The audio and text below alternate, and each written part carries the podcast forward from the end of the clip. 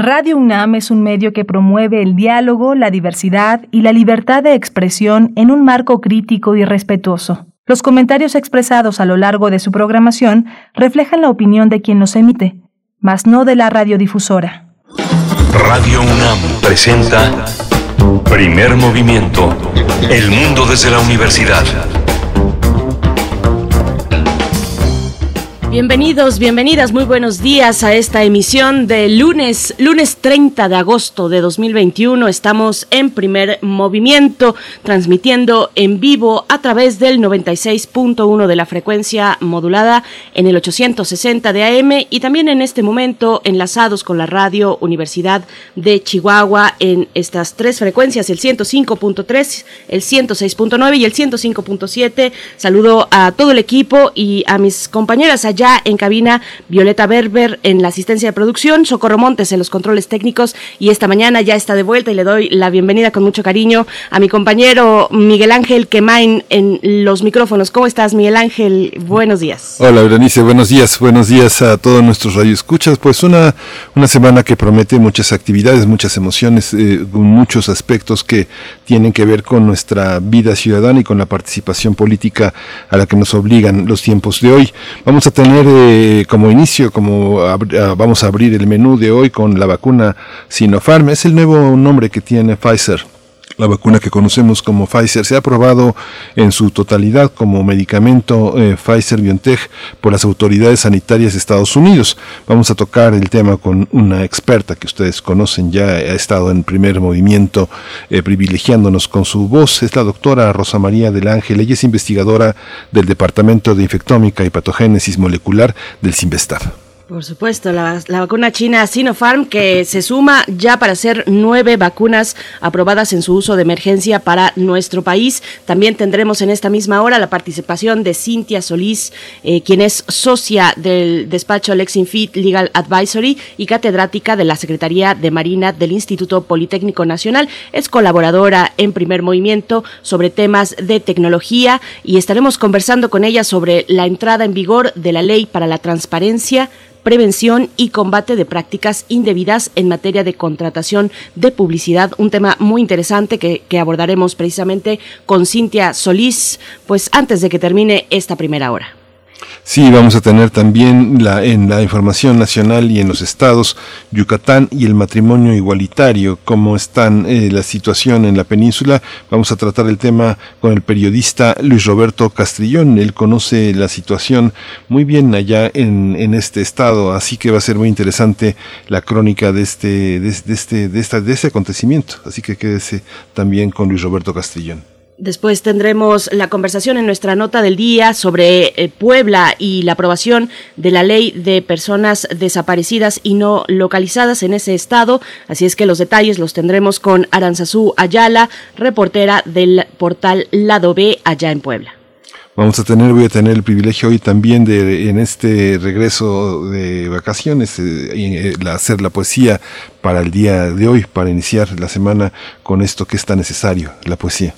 Y también, también en nuestra mesa del día tendremos la conversación sobre eh, las personas migrantes en nuestra frontera eh, con los Estados Unidos, el programa Quédate en, en, México. Así es que bueno, estaremos para este respecto, respecto que ha, eh, pues, ha sonado tanto particularmente en, en los Estados Unidos con esta decisión de fomentar el Quédate en México por parte del gobierno de Joe Biden. Estaremos en la conversación con la doctora Elisa Ortega Velázquez investigadora titular y coordinadora de la línea de investigación institucional Derechos, Migraciones y Movilidades y del diplomado en Migración y Derechos Humanos, todo ello en el Instituto de Investigaciones Jurídicas de esta universidad.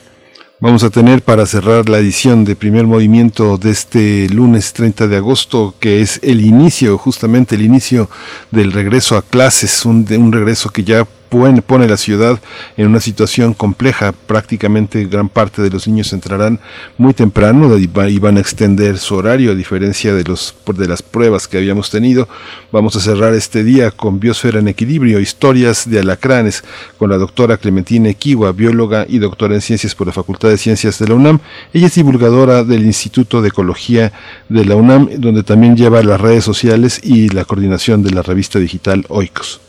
Pues les acompañamos de aquí y hasta las 10 de la mañana, así como dices Miguel Ángel, en este día, un día muy importante, se eh, emprende el regreso voluntario pues a las clases presenciales, estaremos en este modelo todavía híbrido, mm, dependiendo de la voluntad de cada familia, de regresar o no a los planteles o de tomar por su, por su parte o en su caso las clases en línea, ciclo escolar 2021-2022 que inicia y que efectivamente, como dices, nos pone un panorama distinto en las calles de nuestra ciudad, en la movilidad, en eh, postales que probablemente no eh, habíamos visto, seguramente pues eh, no habíamos visto desde hace ya muchos meses, más de un año de este encierro obligado por la pandemia. Pero bueno, coméntenos en redes sociales cómo están viviendo este regreso a clases, cómo se ven sus calles, sus ciudades, estas pues nuevas, nuevos ritmos en la ciudad, nuevos ritmos de movilidad y lo que, por supuesto, quieran agregar sobre el tema del regreso voluntario al ciclo escolar 2021-2022 que inicia este lunes 30 de agosto. Vamos con nuestra información nacional e internacional sobre COVID-19. La Secretaría de Salud informó que en las últimas 24 horas se registraron 259 nuevos decesos, por lo que el número de fallecimientos de la enfermedad de la COVID-19 aumentó a 258.165. De acuerdo con el informe técnico ofrecido ayer por las autoridades sanitarias, en ese mismo periodo se registraron 6.837 nuevos contagios, por lo que los casos confirmados acumulados aumentaron a 3.335.700, mientras que las dosis de las vacunas distintas, vacunas aplicadas contra COVID-19, suman en México 84.026.447. Los casos activos estimados a nivel nacional por la Secretaría de Salud son 122.000 el grupo de trabajo de líderes multilaterales sobre COVID-19 que está integrado por jefes del Fondo Monetario Internacional, el Banco Mundial, la Organización Mundial de la Salud y la Organización Mundial de Comercio criticaron el lento avance de la vacunación de COVID-19, ya que menos del 2% de los adultos están totalmente vacunados en la mayoría de los países de ingresos bajos, en comparación con casi el 50% en los países de ingresos altos.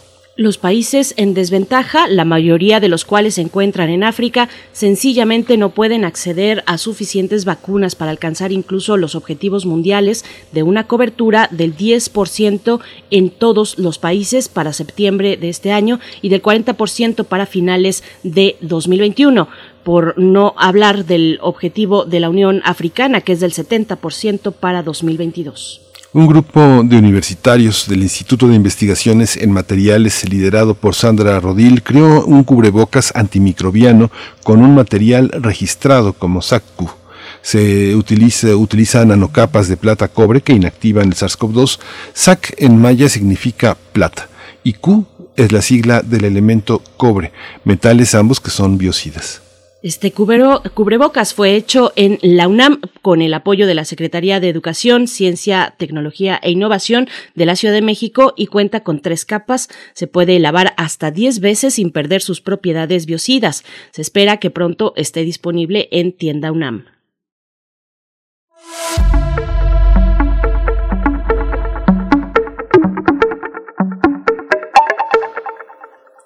Del 30 de agosto al 19 de septiembre se va a realizar la edición número 28 del Festival Internacional de Teatro Universitario, que por primera vez va a ser en formato digital. Los hacedores del quehacer teatral y el público en general podrán formar parte de esta gran celebración a través de los canales oficiales de Facebook, YouTube de Teatro UNAM, de la Cátedra Irmar Berman y del FITU. Para esta edición, el FITU tendrá invitados nacionales de algunos estados de la República Mexicana, así como especialistas y artistas de distintos países, entre ellos Argentina, Brasil, Canadá, Chile, España, Uruguay, Nueva Zelanda y Reino Unido. El programa de actividades contempla coloquios, foros, mesas de reflexión, residencias, seminarios, talleres, conferencias, conversatorios, obras de exhibición, obras en competencia, lectura de textos, exposición pitch y una presentación del libro. La inauguración va a ser hoy a mediodía, a las 12 horas. Por supuesto, pues bueno, ahí está la invitación para acercarse a esta edición número 28 del FITU, Festival Internacional de Teatro Universitario de la UNAM. Vamos en este momento con música, invitarles también a que se acerquen a redes sociales, como ya lo hacíamos, eh, arroba P Movimiento en Twitter, primer Movimiento UNAM en Facebook, las coordenadas para ponernos en contacto, para leer sus comentarios, si es posible hacerlo también al aire. Vamos con música. San Juan Project y Dan Solo están a cargo de esta canción titulada el hilo negro.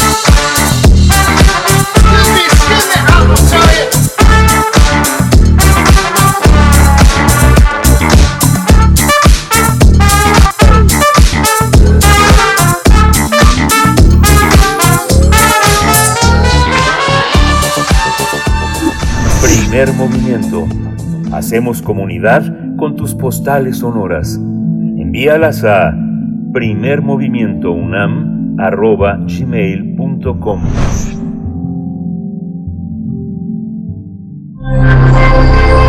Ciencia y comunidad.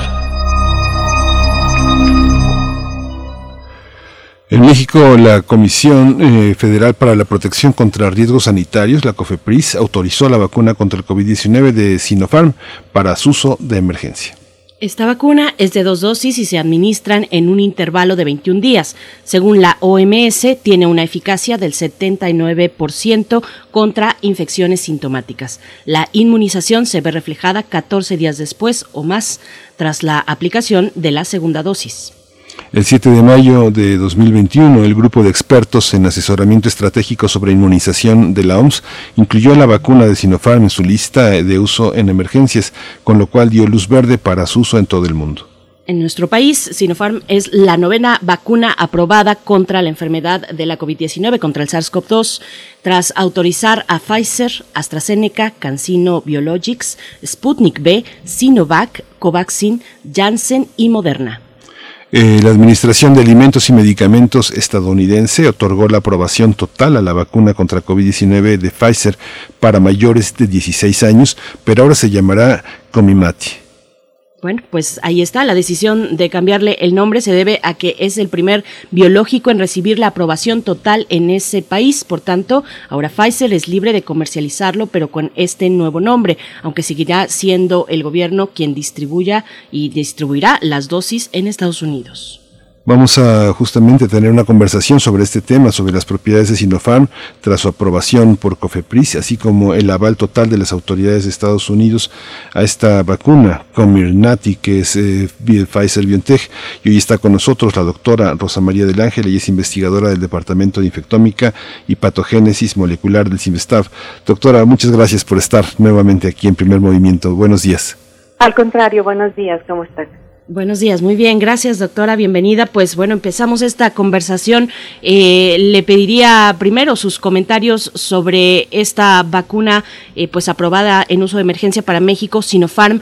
¿Cuáles son sus características, doctora? ¿Cómo funciona en nuestro organismo y qué significa que sea ya, pues, la novena vacuna aprobada en México para eh, combatir los estragos del SARS-CoV-2? Bueno, esta vacuna es una vacuna de virus inactivado entonces, este, diferencia de, por ejemplo, las vacunas de Moderna y Pfizer, que es de RNA mensajero, o las de, por ejemplo, AstraZeneca, este, la, vacuna de Johnson y Johnson, esos son virus, este, son adenovirus recombinantes. Esta es una vacuna que realmente se originó, o sea, usaron el virus original, y lo que hicieron fue que lo inactivaron, o sea, a través de rociarle una sustancia que se llama beta-propionolactona, y con eso el virus digamos que se queda como muerto, o sea, ya no es capaz de multiplicarse, pero sí es capaz de mantener la estructura externa tal cual. Entonces, eso permite que sea presentada al sistema inmune y entonces el sistema inmune de los individuos van a ver a la proteína S o testícula que va a estar en la superficie y van a desarrollar anticuerpos contra este virus. Esta digamos que es una de las formas tradicionales de preparación de vacuna. O sea, la vacuna, por ejemplo, contra polio, que es la, la vacuna intramuscular, que se llama SALC, mm. es una vacuna de virus inactivado. Entonces, digamos que es como la forma tradicional en que se hacían las vacunas. Mientras que las vacunas, por ejemplo, de adenovirus recombinante o de RNA mensajero, son vacunas con una tecnología mucho más nueva, ¿no? Esta vacuna este, produce una buena cantidad de anticuerpos, se sabe que se producen anticuerpos neutralizantes y aparentemente tiene una protección del 78% más o menos contra infecciones sintomáticas, ¿sí? Que este, bueno, o sea, hemos visto que algunas vacunas como las de RNA mensajero tienen una protección, una eficacia mayor contra infección sintomática entre el 90 y 95% y otras un poco menos, ¿no? Pero digamos que esta está como en el rango de 80%. Lo importante que hemos visto en este transcurso de la pandemia de las vacunas es que realmente puedan proteger contra las formas graves de la enfermedad. Eso es lo que realmente nos interesa. Contra las formas graves, hospitalización y muerte. Y la mayoría de ellas están en un rango del 80, 90 o hasta el 100% de protección contra estas formas graves de la enfermedad. La forma de presentar como se hacía, como se hace tradicionalmente, de presentar completo eh, al virus frente al sistema inmune, le da otra duración o es o esa característica de presentación es lo que hace que las vacunas sean estacionales es, es, así o cómo funcionan las nuevas tecnologías en relación a la, a la cobertura en tiempo de la vacuna lo que sucede es que siempre la, la eficacia con la que o sea la eficiencia con la que puede producirse la vacuna este, es diferente. Entonces por ejemplo para el caso de los virus inactivados la principal dificultad que presentan es que se tiene que producir en muy buenas cantidades. Hay que reproducir al virus, después reproducirlo en muy buenas cantidades y luego inactivarlo, confirmar que esté inactivado y después eso usarlo como vacuna. Mientras que las vacunas, por ejemplo, de adenovirus o de RNA mensajero es mucho más fácil producirla en más grandes cantidades. Entonces eso también dificulta las cantidades que pueden ser usadas para inmunización y por lo tanto pues la, la, la, la posibilidad de la respuesta, ¿no? Doctora, y también nuestro otro tema, la aprobación total por parte de la FDA en los Estados Unidos sobre la vacuna Pfizer BioNTech. Eh, ¿Qué significa esta aprobación? Mm, a mí me gustaría tal vez hacer un poquito de memoria cuando a inicios de la pandemia teníamos incertidumbre sobre cuándo llegarían, eh, cuándo tendríamos vacunas contra este virus. Llegaron después, y, pero, pero previo a eso, pues eh, mm, con los distintos especialistas en este espacio, por supuesto, también preguntábamos cuándo, cuánto tiempo tarda una vacuna en ser aprobada, en estar lista para ya el uso en, los distintos países, lista en su totalidad. ¿Qué significa este anuncio? ¿Qué ha tenido que pasar para que Pfizer BioNTech tenga hoy la aprobación completa por parte de la FDA? Bueno, pues lo que pasó es que se o sea, probó, digamos, que en esta fase 4, digámoslo así, que sería la aplicación masiva de la vacuna en la población, demostró alta seguridad y alta eficacia en la protección contra la enfermedad. Entonces, este, digamos que fue una prueba este, de fuego, digamos, de la vacuna en el sentido de que se aplicó a millones de personas y ahorita en el mundo real contra las variantes reales se ha visto cuál es la protección que está induciendo esta vacuna a la población en general. Entonces, cuando se demuestra que esta vacuna es segura y eficiente, entonces, o sea, y tiene una alta eficacia, entonces puede ser aprobada de manera definitiva, ¿no? Entonces, este, algunas de las vacunas, pues bueno, faltan todavía los estudios que permitan saber que en la población aplicado en grandes cantidades, las dos dosis, etcétera, genera una protección adecuada para que puedan ser aprobadas de manera definitiva. Ahora, esta aprobación definitiva de alguna manera también ayuda a poder este, adquirir estas vacunas, que eso inicialmente solamente podía hacerse a través de los gobiernos. En el caso de ser aprobada de manera definitiva, puede comercializarse. Entonces ahora sí puede ser adquirida por instituciones, por compañías, por hospitales, etcétera, ¿no? Esta posibilidad de que la vacuna sea adquirida tiene lados positivos y lados eh, comercializables que siempre son que siempre son negativos. ¿Cuáles considera que son eh, esta parte eh, de inmunizar a la población? El conteo que llevan los epidemiólogos ahora de las vacunas de dosis completas a la población no se altera, no, no, no genera, no generará un caos sobre la población inmunizada. Me imagino, no sé, grandes empresas que inmunizarán a sus empleados para que regresen a trabajar con esta, con esta dosis ya completada, con, este, confirmada en su efectividad. ¿Esto no genera eh, errores en el conteo de la población eh, protegida?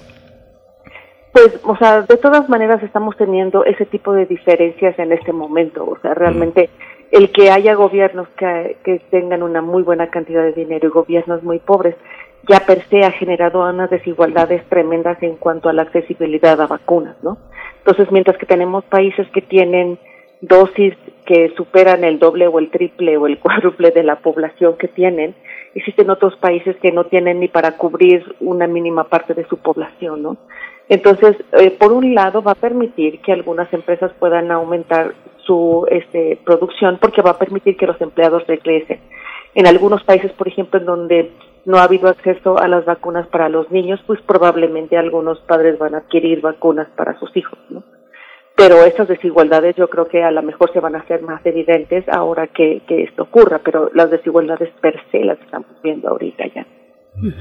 Doctora, eh, con esta aprobación definitiva de Pfizer, eh, un poco comparando con los tiempos que los, los tiempos de, digamos, los patrones de aprobación que se tenían antes de SARS-CoV-2, ¿Cómo, ¿Cómo, verlo a, luz de, a la luz de, de, esos tiempos que eran mucho más prolongados, que, se daba pues eh, precisamente el tiempo suficiente para conocer posibles efectos posteriores? ¿Cómo, cómo verlo a la luz de esas cuestiones? No, en ese sentido, pues no tiene nada que ver. O sea, realmente la aprobación de estas vacunas ha sido mucho más rápida, o sea, tanto de manera de emergencia como de manera definitiva que lo que estábamos acostumbrados a ver con el resto de las vacunas en donde pasaban años para que se pudiera este, pensar en una aprobación definitiva, ¿no? De una vacuna. Entonces, esto es muy bueno en un sentido. En otro, yo creo que todavía no conocemos la historia completa. O sea, hay compañías que están hablando de una tercera dosis. Hemos visto ahora, por ejemplo, que este, vacunas que se consideraban de una sola dosis, como Johnson Johnson o como Cancino, los dos han, han dicho que seguramente se está necesitando una segunda dosis. Vacunas que son de dos dosis han hablado de una tercera dosis a los nueve meses. Entonces, yo creo que todavía hay parte de la historia que no conocemos y que vamos a tener que seguir estudiando a lo largo de los siguientes meses, ¿no? ¿Qué tanto va a durar esta protección o qué tanto no? Qué tanto los anticuerpos neutralizantes van a, van a, ayudar este, a lo largo del tiempo. Por ejemplo, ahora lo que se ha visto es que las personas que han sufrido una infección y después reciben vacuna tienen una protección mejor que los que reciben dos dosis de vacuna. Entonces, como que todavía la historia completa la vamos a saber este, en unos cuantos meses, pero yo creo que por lo pronto es una buena noticia el sentido de que la producción de vacunas puede ser muy acelerada y eso da esperanzas a que si nos volvemos a enfrentar a un patógeno como este, existe la posibilidad de desarrollar una sistemas de diagnóstico muy eficientes y rápidos, o sea, que se pueden generar rápido. Dos, este, que se pueden generar vacunas que pueden ser muy buenas y que además pueden desarrollarse de manera rápida, ¿no? Entonces esta, esta fue como una, este, un trabajo este, eh, con alta presión pero bueno, de alguna manera da esperanzas a que a que pueda enfrentarse futuras pandemias de manera más este más rápida, ¿no? En el concierto de las vacunas que quedan en el camino, eh, es, eh, la velocidad de su confirmación como eh, de su aprobación total en las cuatro fases.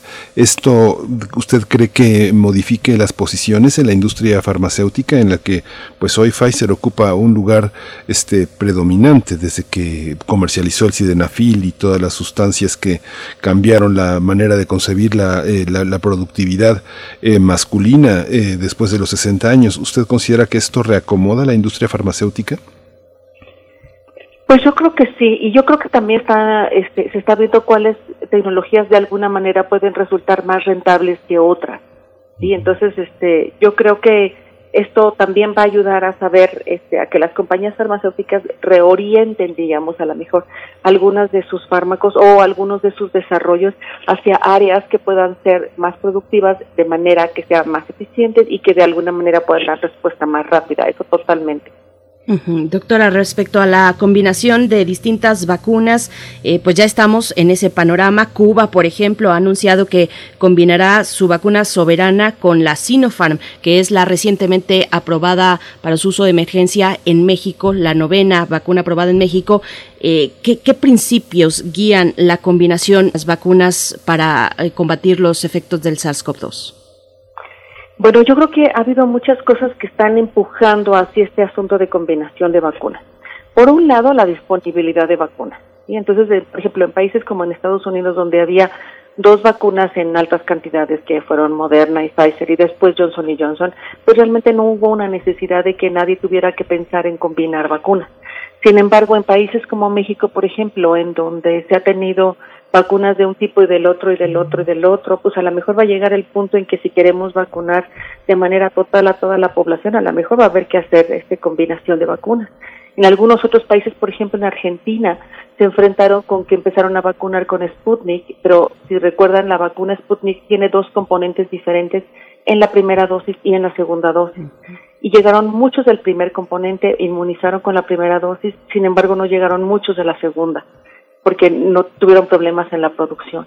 Entonces empezaron a combinar vacunas empezaron a poner AstraZeneca, por ejemplo. Este, en algunos otros países, por ejemplo, que se ha puesto vacunas que tienen una eficacia baja o no, no tan alta como Pfizer, pues han empezado a inmunizar o dar la segunda dosis o una tercera dosis con Pfizer. Entonces, este tipo de, de cosas de inmunización con una vacuna diferente este, se ha presentado por situaciones eh, eh, principalmente de disponibilidad de vacunas o de cuestiones de seguridad o que ellos consideran seguridad. Por ejemplo, en Europa, si se acuerdan, cuando tuvo este conflicto de AstraZeneca que no sabían si tenía que ver con los casos de trombosis que habían presentado, se habían presentado en la población, este, pararon la vacunación con AstraZeneca y empezaron a vacunar con Pfizer. Y se dieron cuenta que esta combinación funcionaba muy bien, ¿no? Pero bueno, o sea, realmente hay muchas cosas que han empujado a, a la combinación de vacunas. ¿Qué tan seguro es? Pues yo creo que lo vamos a tener que seguir viendo en los próximos meses. ¿O qué tan bueno es? Pues también lo vamos a tener que seguir viendo en los próximos meses. En lo que, eh, en lo que empieza a, darse los estudios que puedan demostrar qué tan bueno o qué no tan bueno es, ¿no? Este, en este punto pues es difícil recomendar que se haga combinación de vacunas porque no hay estudios suficientes que avalan que esto funciona y funciona de manera adecuada. Pero, por ejemplo, a Pfizer y AstraZeneca aparentemente esa combinación funciona muy bien. En la ruta de la, de la, enfermedad, doctora, eh, del contagio, la gravedad y la muerte es, una, es, uno, de los caminos, pero lo que se ha registrado también y que pone también en jaque al sistema de salud es, la, es, es lo, que llaman los pacientes, las, personas que se han recuperado, el post-COVID, los daños que, se, que, el virus causa en otros, en otros órganos, en, otra, en otros sistemas. Esto tiene un alcance, la vacuna puede tener un alcance en la, en la, en la ruta del, del virus, es, en sus daños, cómo, continúa, cómo su avance dañó ciertas cosas, o esto es independiente del camino del virus. El virus se acaba cuando la persona sana, cuando, cuando ya es, ya es negativo su resultado. Este, no, yo creo que estos efectos de post-COVID que se llaman, este, son muy importantes y la vacuna protege también contra esto. O sea, mm. realmente lo que pasa es que la vacuna de alguna manera reduce la propagación del virus hacia el resto del organismo. Mm. Entonces puede haber un, un COVID sintomático, pero muy o sea, se reduce el riesgo de que existan estos efectos a largo plazo de la enfermedad. Entonces, por esa razón también es muy importante la vacunación. Y en ocasiones también se nos olvida, pero estos efectos también se observan en niños, ¿no? Entonces, por eso este, se ha pensado seriamente en la idea de inmunizar a los niños, porque a pesar de que los niños puedan tener una enfermedad que pueda no ser tan grave de manera sintomática, estos efectos también pueden observarse en niños. Entonces, mientras más población se encuentre protegida con una vacuna, menos riesgo se corre a que este, existan estas complicaciones que pueden ser a largo plazo y que pueden ser serias, ¿no? Por supuesto. Eh, sobre, sobre, regreso un poquito también sobre la, combinación de las vacunas para el caso mexicano. Con Sinopharm eh, probablemente eh, será necesario en su momento, habrá que ver pues el ritmo de las cosas, pero combinar vacunas llega Sinopharm al número 9 de este catálogo que ya está aprobado de emergencia en México. ¿Cómo ver a Sinopharm con respecto a otras vacunas, doctora? ¿Qué, qué se sabe en la literatura científica, en los hallazgos clínicos, cómo se ha comportado esta vacuna eh, y cómo y, y, qué se proyecta para la combinación con otras? Bueno, o sea, en cuanto a eficacia eh, para infección sintomática se encuentra en el rango pues de los que tienen una protección un poquito más bajita, un poco más este relacionada con con este Cancino, pero por ejemplo en el caso de Cancino seguimos sin tener los resultados de fase 3. O sea, esa, esa vacuna sí ha sido un poco complicado porque no tenemos los resultados de fase 3, solamente los comunicados de la compañía. Y de hecho también hablan de una segunda dosis este, a los seis meses. Y eso también estamos hablando de que estamos cercanos a los seis meses y entonces habría que pensar seriamente este, este, si se va a aplicar una segunda dosis pero digamos que las vacunas con, con mayor eficacia serían Johnson y Johnson, perdón, este Moderna y Pfizer. Después tendríamos AstraZeneca, digamos que son de las vacunas este, con, con buena protección. Sputnik también parece que ha funcionado muy bien en Argentina, en donde se ha aplicado. Entonces, este, pues eh, pues está, está digamos estaría digamos en la en la parte hacia abajo junto con Cancino aunque con toda protección sintomática estamos hablando de un 80% de eficacia. Ahora todas las vacunas tienen una eficacia reducida o sea menor contra la variante delta que es justo la que está circulando en este momento. Entonces este, eso también hay que considerarlo no entonces eh, por, eso probablemente con la presencia de variantes va a ser necesario dar refuerzos en algunos casos en algunos meses. Esta situación de las farmacéuticas también en la competencia por lograr la mejor combinación y los mejores resultados, este, es inevitable observarlas a la luz de la producción de otros medicamentos y las prioridades comerciales que frente a las enfermedades que las farmacéuticas tienen. Hay una consideración sobre este aspecto. México Latinoamérica, África, tienen posturas sobre, las, eh, sobre estas consideraciones? ¿Hay un aspecto ideológico que privilegie a unas empresas farmacéuticas de otras? Pues yo creo que mucho de lo que gobierna la, la, decisión de una u otra este, vacuna en este aspecto y sobre todo en este momento que ha sido adquirida por los gobiernos, pues es la cuestión costo, ¿no? O sea, yo creo que mucho de lo que ha determinado que se eligieran ciertas vacunas es disponibilidad y la segunda, y yo creo que es importante, es el costo, porque no todos los países tienen la posibilidad de comprar este, vacunas que son mucho más caras, ¿no? Para tratar de inmunizar a la mayor parte de la población.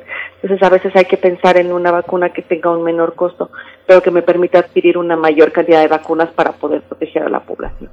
Entonces, este, yo creo que en muchos de los aspectos el, el asunto del costo ha jugado un papel importante.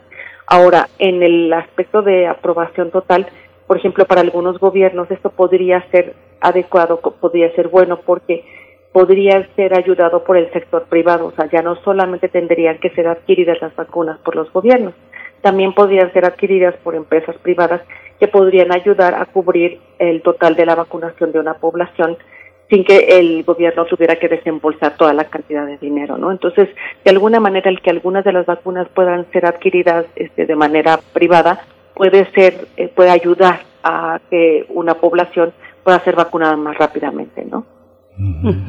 Doctora, también, bueno, otra vacuna que ya ha llegado a México eh, en tiempos recientes es la de Moderna, eh, que, tiene, sabemos, pues su uso, por supuesto, eh, extenso en Estados Unidos, donde fue originada, pero en México tal vez no hemos hablado lo suficiente sobre este biológico, porque pues hasta ahora no estaba, o hasta recientemente no estaba en la lista, digamos, de, en el listado que se aplica para, para nuestro país.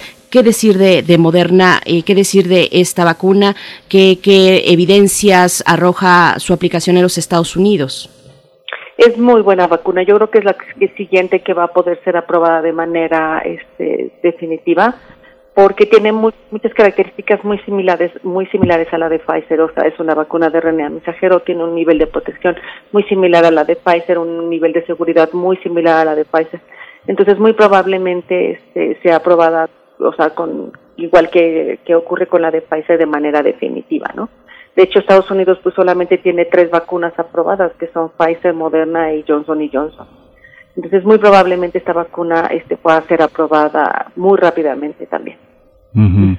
Este tema también, doctora, de las vacunas, su efectividad y, su y, la, posibilidad que entre la población baje el temor a la muerte, esto eh, va de la mano con una, una política de salud que ayude a que las vacunas también... Eh, no solo disminuyan su gravedad, sino que las comorbilidades este, es entrar en una carrera para combatir las comorbilidades, también las vacunas representan esa posibilidad de pausar la gravedad para entrar en la carrera de, de pausar la comorbilidad. Pues sí, absolutamente. Y yo creo que, bueno, o sea, en países como México hay que este, retomar nuevamente el, el asunto de las comorbilidades. O sea, ha sido una de las elementos que ha jugado un papel importante en la cantidad de casos graves y la cantidad de defunciones. O sea, sí las comorbilidades son un aspecto muy importante y esas yo creo que se han dejado mucho de lado. O sea, tenemos una población con altos niveles de obesidad, de diabetes, de hipertensión, de enfermedades cardíacas. Esto de alguna manera ha jugado un papel importante en la cantidad de muertes y la cantidad de, de, personas graves con esta enfermedad, ¿no? Entonces, yo creo que uno de los elementos importantes en este momento es absolutamente el acelerar la velocidad de vacunación en la población mexicana. O sea, sí es un elemento importante y además ante la perspectiva del inicio de clases es todavía más importante y la población infantil también debe de ser protegida. Doctora, pues, eh, doctora Rosa María del Ángel, investigadora del Departamento de Infectómica y Patogénesis Molecular del CIMBESTAB. Eh, otra cuestión, ya nos vamos acercando al cierre, pero le pregunto sobre eh, las terceras dosis. Ya hay países que han anunciado que, em, que, iniciarán o que ya estarán francamente en la aplicación de una tercera dosis y esto es polémico por la cuestión, pues, ética, en un contexto ético donde muchos otros países en el mundo, la mayoría de los países pues no alcanzan los niveles mínimos indispensables para hacer frente a esta pandemia, niveles mínimos de, de vacunación. ¿Cómo se ve esto desde su mirador como especialista, esta dimensión ética de las aplicaciones, la distribución de las vacunas, las terceras dosis anunciadas? ¿Cómo se ve, doctora? Bueno, yo creo que, o sea, es muy probable que algunas algunas vacunas requieran una tercera dosis, pero por ejemplo en países como el nuestro, yo creo que no podemos pensar en hablar de tercera dosis hasta que no se tenga este a toda la población vacunada con las dos dosis o con las dosis que requiera su vacuna, ¿no? Entonces, este y además tener a la población este de jóvenes y adolescentes este vacunados. O sea, definitivamente nosotros no podemos darnos el lujo como país de tener y empezar a aplicar terceras dosis cuando no tenemos a la población protegida. ¿no? Entonces, algunos países como Estados Unidos seguramente van a empezar a, aplicar una tercera dosis, pero yo considero que en las poblaciones este, de menos recursos debe de ser, este, deben tener disponibles las vacunas que permitan darles una vacunación total a la población, porque nosotros ya sabemos por estudios que la población parcialmente vacunada también es mucho más, o sea, es susceptible a la infección. No los niveles que tiene la población no vacunada, pero de todas maneras sigue siendo susceptible. Entonces lo que tenemos que hacer es tener una vacunación completa de la mayor parte de la población que se pueda, ¿no? Este, antes de pensar en terceras dosis. Bien, pues doctora, una última pregunta, esta vez del auditorio. Nos preguntan por acá, le preguntan qué pasó con las vacunas mexicanas. Eh, bueno, pues una pregunta eh, fundamental, muy importante para la soberanía eh, en la protección de la salud de la población en México. Bueno, la vacuna Patria está apenas en la fase clínica y por lo que sé está iniciando la fase 1. Entonces todavía estamos este, pues yo pensaría que hasta principios del próximo año estaría terminando a lo mejor con la fase 3 o, cercanos a, a, tener algunos resultados con la fase 3. Entonces, todavía faltaría tiempo para que pudiéramos pensar en, en tener una vacuna mexicana este, disponible, digámoslo así. Sí, pues muchísimas gracias, doctora eh, Rosa María del Ángel. Siempre su opinión, siempre sus análisis son muy, muy iluminadores y tranquilizantes, porque mientras más información tenga, eh, tenga la población, tengamos los periodistas que difundimos la información, pues más alcances va a tener el cuidado, el cuidado de todos los que nos rodean. Rosa María del Ángel, investigadora del Departamento de Infectómica y Patogénesis Molecular del CIMBESTAF. Muchas gracias. Buenos días. Al contrario, a ustedes. Muchas gracias. Gracias, doctora. Hasta pronto, doctora Rosa María del Ángel. Gracias, muchas gracias. Son las 7 con 44 minutos, hora del centro del país. Vamos a ir con un poco de música, Miguel Ángel. Sí, vamos a escuchar de Jalmar y Mr. Silla, Erham Birstist.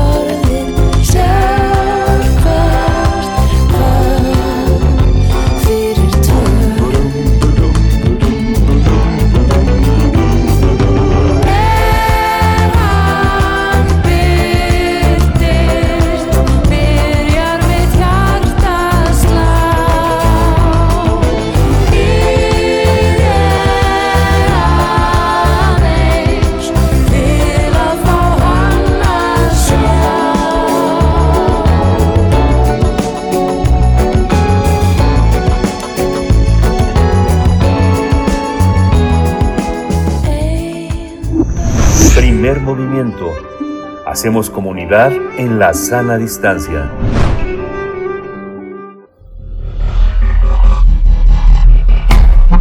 Singularidades tecnológicas y TICs.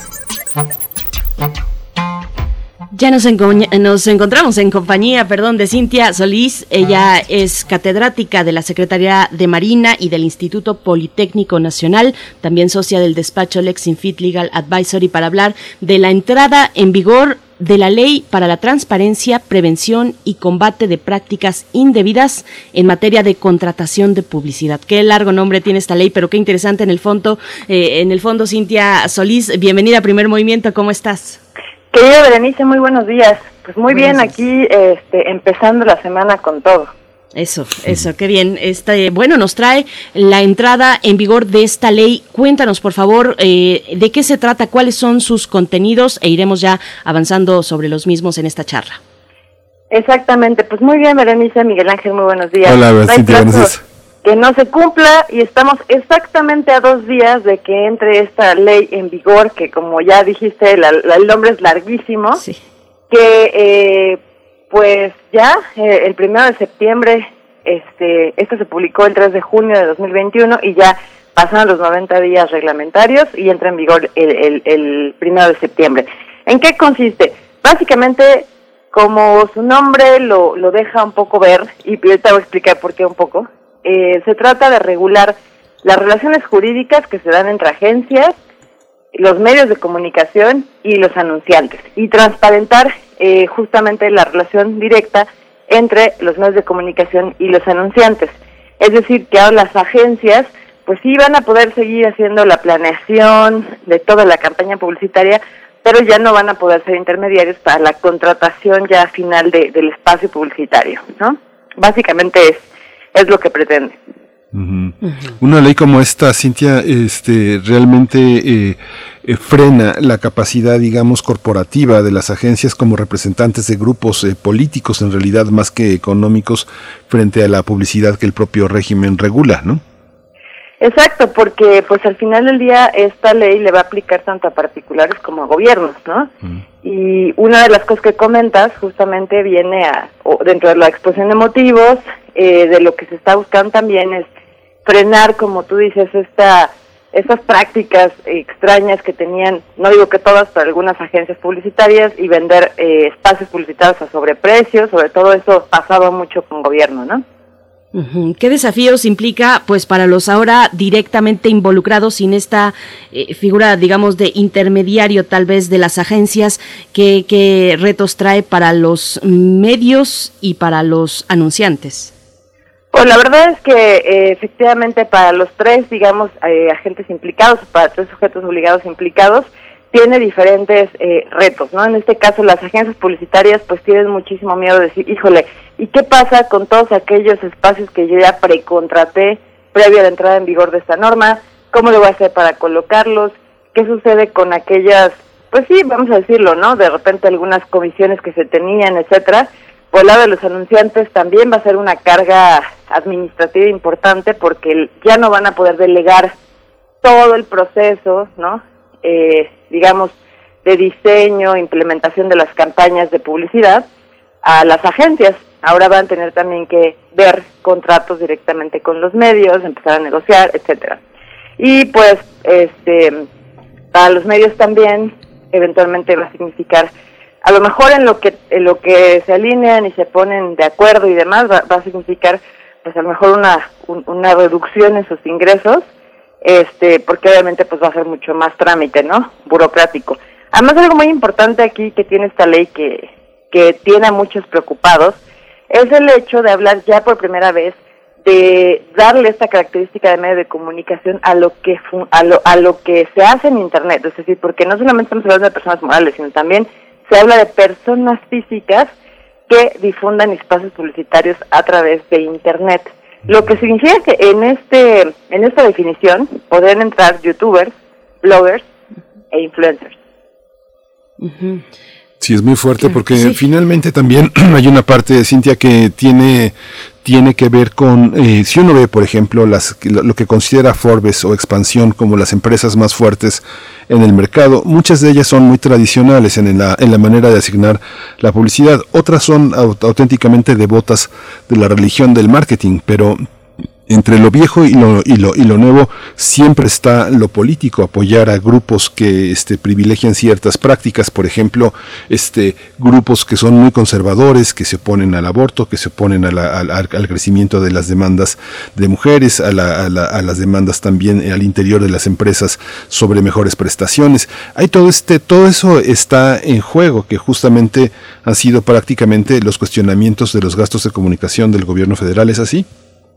Entre otras cosas, sí, totalmente. Ahora, esto, eh, esta, digamos, esta nueva ley, eh, que a muchos toman por sorpresa, porque la verdad incluso eh, eh, grupos gremiales de agencias publicitarias y de medios no la tenían en el radar. También obedece a una tendencia que vemos a nivel internacional, donde países como Francia, como Reino Unido, como Estados Unidos y ahora probablemente España, que está discutiendo también algunas reformas a la ley, están buscando justamente que se transparenten muchas de las campañas publicitarias y sobre todo aquellas que se difunden en Internet, ¿no?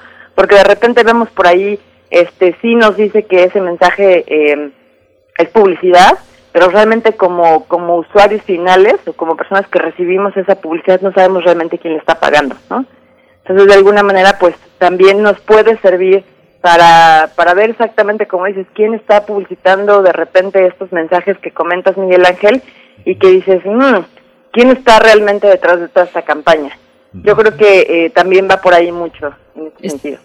Esta, esta cuestión controversial que comentaba Cintia Solís, bloggers, youtubers, prácticamente pues una buena parte de los usuarios y de los que generan contenidos en Internet pues tendrán que gestionarse sus propios acuerdos, según entiendo lo que nos estás comentando, eh, eh, con sus anunciantes. Y no debe ser cosa sencilla ponerse a tono con estas cuestiones de contratos y demás. ¿Qué, qué, ¿Cómo ves ese camino? ¿Qué responsabilidades hay para quienes incumplen? ¿Qué periodo, digamos, de periodo de gracia hay para ponerse a tono precisamente con estas, con estos elementos nuevos? Claro que sí. Bueno, pues efectivamente ahorita los influencers deben estar preocupados porque no solamente es un tema contractual, sino también fiscal. Queremos creer que los influencers ya estaban este, en orden, declarando todo perfecto, pero ahora estas agencias van a, van a ser como eh, bajo la figura de mandato, a lo mejor los van a poder presentar, pero la contratación ya va a tener que ser directa entre el anunciante, pensemos en una tienda departamental o en una marca deportiva, y el influencer. Lo cual también pues le va, le va a significar que este influencer tenga algún tipo de asesoría legal y, y bueno, eh, podrías pensarse que se está matando a la gallina de los huevos de los. Curiosamente, en México es donde este impacto de los influencers ha reducido a nivel internacional. No sabemos exactamente por qué, si es porque ya no nos eh, compramos tan fácil este argumento de la publicidad orgánica o qué es realmente lo que está pasando, pero eh, curiosamente en los últimos meses se ha visto que se ha reducido el impacto que tienen los influencers. Ahora, eh, las multas pueden ser hasta por el 4% de los ingresos. En este caso, eh, no se habla si son ingresos mensuales, ingresos por la campaña, ingresos anuales, solamente dice la ley por los ingresos y se puede duplicar el 8% en caso de haber un, tipo de reincidencia. La noticia, eh, ahorita que hablabas de los plazos de gracia, eh, que a lo mejor le va a caer un poco eh, pues de peso a muchas personas que no la tienen en el radar es que ya no hay plazo de gracia. Mm. O sea, todos los contratos a partir del primero de septiembre van a tener que estar súper alineados con esta normativa, so pena de que sean denunciados y que pues se inicie una investigación, en este caso por la Comisión Federal de Competencia Económica, y se les sancione. Muchas empresas mexicanas, Cintia, son, este, bueno, no mexicanas, perdón, extranjeras, contratan agencias mexicanas porque su alcance no incluye esa, esa, esa operación de la, de la contrato de publicidad o la difusión de ideas. Eso también generará una alineación también de las eh, empresas transnacionales que operan con, este, con servicios y nada más de marketing en México. Esto va a ser también una, un aspecto fuerte, ¿no? Pues sí, o sea, si la agencia es internacional, o sea, esta ley le va a aplicar a, a, las agencias en cualquier lugar del mundo que se encuentren, ¿no? Siempre y cuando el, el anunciante tenga residencia en México y el anuncio este sea difundido en territorio nacional, ¿no? A lo mejor eventualmente lo que van a hacer algunas transnacionales es, eh, si no tienen residencia en México, pues hacer la contratación eh, en el extranjero y entonces en ese sentido se van a de alguna manera tratar de evadir de la aplicación de la ley. Ahora, aquí eh, recordemos que de todos modos, cualquier, por eso es muy importante que ahorita se pongan, si no lo tienen en el radar, a revisar muy bien sus contratos, porque cualquier cosa que, que se vea medio rara, acuérdense que pues también tenemos esta figura de fraude a la ley, que, que, pues, que amerita sanciones de, de carácter civil, ¿no? Y que van a hacer con independencia a las sanciones que ya habíamos comentado. Bien, pues Cintia, por último, por mi parte al menos, eh, ¿cómo, ¿cómo le hace un youtuber, un blogger o una persona que está ahí haciendo uso de esta manera, este tipo de uso del entorno digital para ponerse al corriente? Esta ley viene acompañada de una especie de orientación, hay eh, información accesible, que es también eh, parte del acceso a la información, que sea asequible, accesible, que sea comprensible para quienes estarán sujetos ahora a esta nueva ley. Pues eh, la verdad es que es una ley que solamente tiene 13 artículos, tampoco es como eh, tan larga. El, el grave problema es que la verdad la redacción es muy ambigua, ¿no? Entonces, no, no viene, este, no viene como con su manual de uso. Se tendrán que acercar directamente o, o, alinear, digamos, con los contratos que les impongan los anunciantes o si no, bueno, pues tener su propio departamento legal. La agencia no sale por completo de la ecuación, salvo que ahora el contrato y la facturación va a tener que ser de manera directa, ¿no? Lo cual, bueno, pues ahora van a tener que este, lidiar con, con darse de alta en, en, la, en el sistema de proveedores, ¿no? Que, que tampoco es cosa fácil y muchos pagan a, a 90 días, ¿no?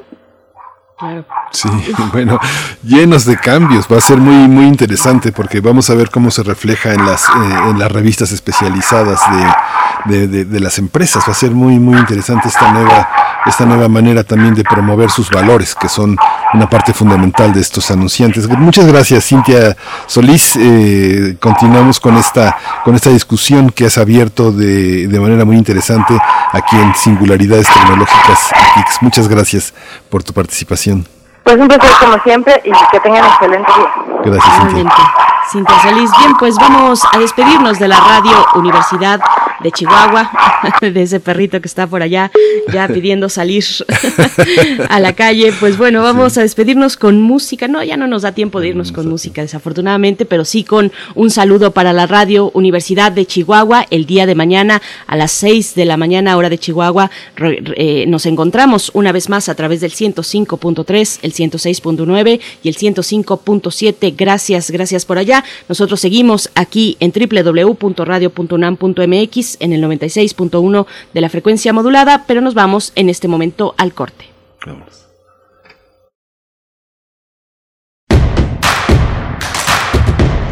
Síguenos en redes sociales. Encuéntranos en Facebook como Primer Movimiento y en Twitter como arroba PMovimiento. Hagamos comunidad.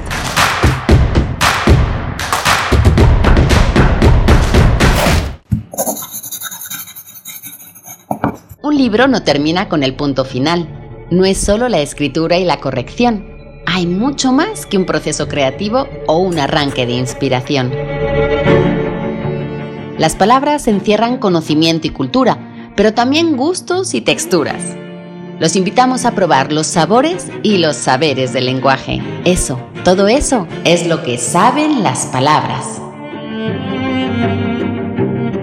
Saben las palabras el amor por el lenguaje en todas sus presentaciones, con Laura García, todos los lunes a las 18.30 horas, retransmisión sábados a las 17 horas por el 96.1 de FM y el 860 de AM.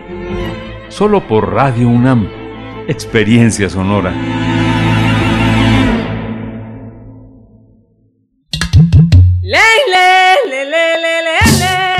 Cada lugar habitado por seres humanos tiene historia y cultura. La música emerge de la tierra como un tipo de planta según el clima. Se alimenta de costumbres, ritos, instrumentos, sensaciones y pensamientos. ¿Quieres escuchar los sonidos de la tierra?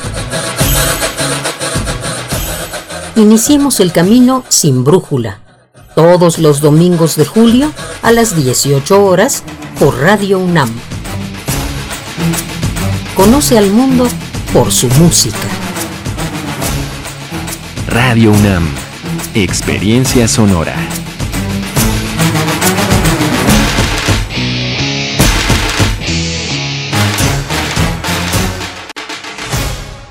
Habla Clemente Castañeda, coordinador nacional de Movimiento Ciudadano. 3.450.000 gracias por darnos tu confianza y votar por este movimiento. Gracias a ti, somos la organización que más creció. Somos la tercera fuerza política en México y lograremos mayor equilibrio en el Congreso. Seguiremos siendo mayoría en Jalisco y gobernaremos Nuevo León, Guadalajara, Monterrey, Campeche y más de 120 municipios en todo el país. Continuaremos demostrando que somos la mejor oposición y que sabemos hacer buenos gobiernos. Una vez más, gracias.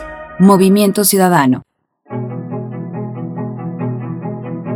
La palabra inmunidad comparte una partícula latina con la palabra comunidad. El inmune es el que no paga tributo, porque munus quiere decir tributo. Entonces el inmune es el que no tiene que pagar un tributo. Y la comunidad es la que paga tributo entre todos. Y esto nos da una lección de ética social. Solamente podemos ser inmunes si todos juntos podemos reaccionar ante un virus. Es decir, es la comunidad la que proporciona inmunidad en cualquier caso de respuesta médica social. Este martes, en Hipócrates 2.0, Juan Villoro hablará sobre la pandemia. Escúchalo. Martes, 18 horas, aquí, en Radio UNAM, Experiencia Sonora.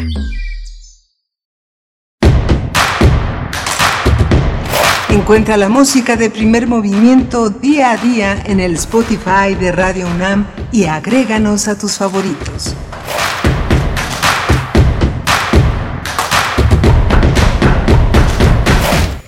Hola, buenos días. Ya son las 8 de la mañana con 3 minutos. Estamos aquí en primer movimiento. Le damos la bienvenida a la Radio Universidad allá en Morelia, Michoacán, a la Radio Nicolaita, una radio ya eh, prácticamente con medio siglo de circular en, la, en, en, esa, en esa parte del país, en una eh, frecuencia universitaria de primer orden. Gracias por permitirnos formar parte de sus días. Está Socorro Montes en, la, en, los controles técnicos esta mañana, piloteando piloteando, esta nave que Violeta Berber también ayuda a conducir magistralmente con la producción ejecutiva de Frida Saldívar. Le doy la bienvenida también a mi compañera Berenice Camacho. Berenice, buenos días. Buenos días, Miguel Ángel Quemain. Muy buenos días a toda nuestra audiencia, a la que se suma en este momento a través de la radio Nicolaita en el 104.3. Saludos hasta Morelia. Pues bueno, estamos nosotros aquí transmitiendo en vivo desde la Ciudad de México a través del 96.1 de la frecuencia modulada en el 860 de AM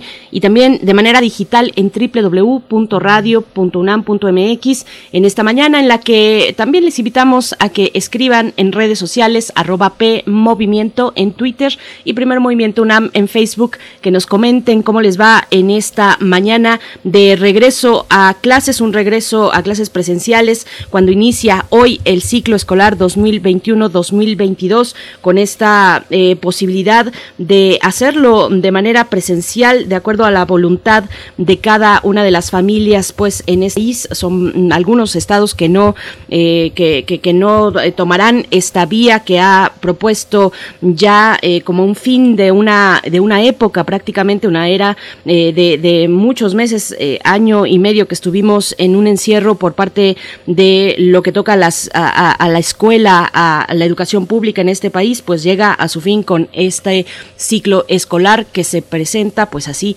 de manera voluntaria y presencial. Así es que coméntenos en redes sociales cómo ven, cómo ven pues la nueva, la movilidad que se presenta ya en las calles de nuestras ciudades, eh, en el Estado de México, en Ciudad de México, en fin, eh, en las ciudades tal vez más eh, pobladas, mayor densamente pobladas, que tienen pues este, esta nueve, este nuevo panorama pues de el regreso a clases presenciales en México, Miguel Ángel. Sí, va a ser, es una, es, es muy emocionante quien tiene niños cerca de este proceso de primaria y de secundaria observará lo que significa estar en un plan híbrido, unos días sí, unos días no, y los que entran ya definitivamente en un concierto cotidiano a formar parte ya de todo este esfuerzo cotidiano que los maestros a primera hora, hoy los de secundaria desde antes de las 7 de la mañana, alrededor de las seis y media, parando todo el ingreso a clases, organizando la entrada,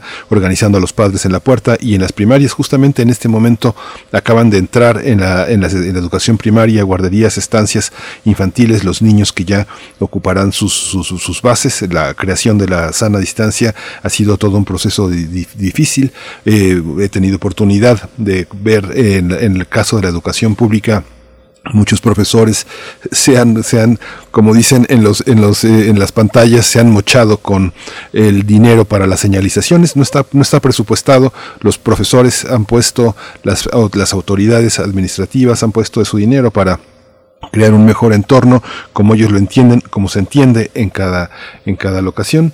Y hoy bueno Berenice no quería dejar pasar que hoy se, se cumplieron 11 años de de la de toda esta día internacional de las desapariciones de víctimas de desaparición forzada la eh, eh, la, la, eh, la, organización internacional ha promovido este 30 de agosto como el día internacional de las víctimas de las desapariciones forzadas. La asamblea general de Naciones Unidas decidió y bueno la problemática de este de este tema se discutió ayer ampliamente también en México. La impunidad de la atención de víctimas llega al 98% la segunda más alta en América Latina para nuestro país. ¿no?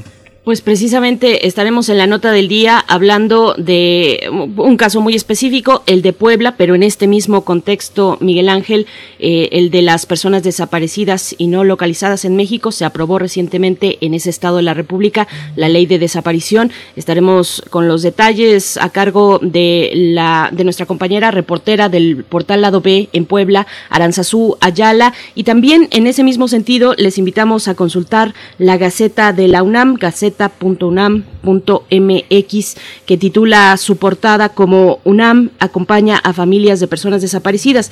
Y a mí me da mucho gusto compartirlo porque se trata pues de el seguimiento del trabajo de una eh, de una académica muy cercana además a este espacio Carla Salazar Cerna que probablemente nos esté escuchando es una asidua radio escucha eh, eh, académica del CRIM del Centro Regional de Investigaciones Multidisciplinarias de la UNAM que ha dado pues un acompañamiento no solamente desde la investigación sino un acompañamiento a colectivos trabajando cercana a cuatro colectivos y más de 180 personas que se encuentran pues en esta necesidad de eh, por algún tipo de pérdida, de pérdida ya sea la que ha llegado con la pandemia de COVID-19 o por este fenómeno de, personas desaparecidas en México, pues ha estado con este con este trabajo de resiliencia eh, dirigido y enfocado a la resiliencia, a los procesos de acompañamiento colectivo y personal eh, que, que están mediados por este elemento de la resiliencia. Así es que bueno,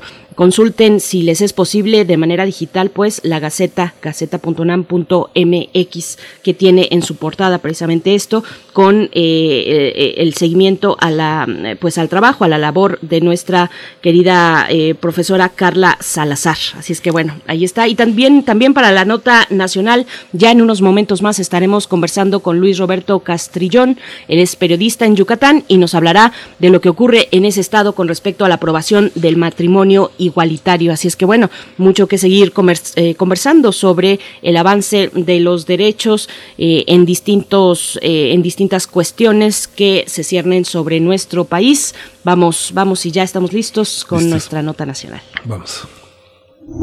Primer movimiento. Hacemos comunidad con tus postales sonoras. Envíalas a primermovimientounam.gmail.com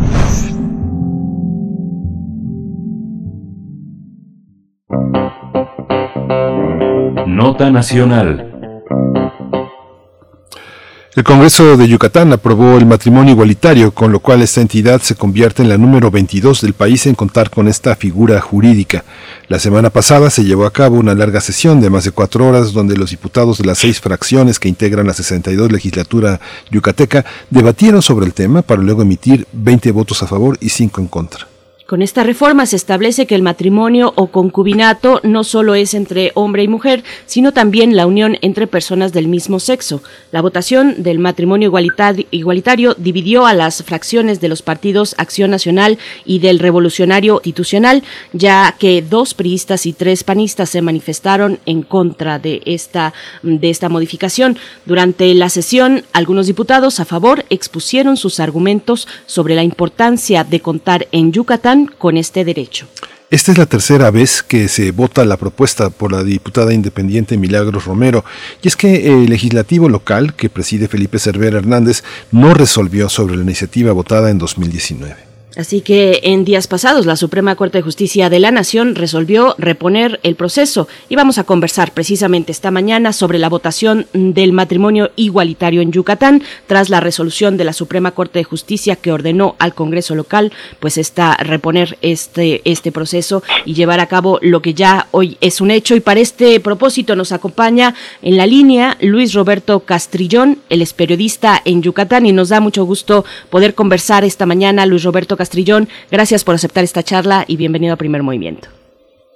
Bueno, muchísimas gracias a ustedes, buenos días este, a todos ustedes ahí a la producción de Primer Movimiento y a toda la audiencia del auditorio que nos está escuchando. Muchísimas gracias. Gracias, eh, gracias Luis Roberto. Pues qué emocionante el debate, muy interesante y muy interesante esta, esta disputa entre los propios eh, miembros de partidos que se habían opuesto tradicionalmente a esta, a esta situación. Cuéntanos eh, un poco a la crónica de todo este, de todo este proceso, cómo lo viste, cómo lo viviste, cómo se vivió en el Congreso y cómo se vivió por quienes como espectadores estaban a la espera de cumplir con uno de sus derechos más anhelados.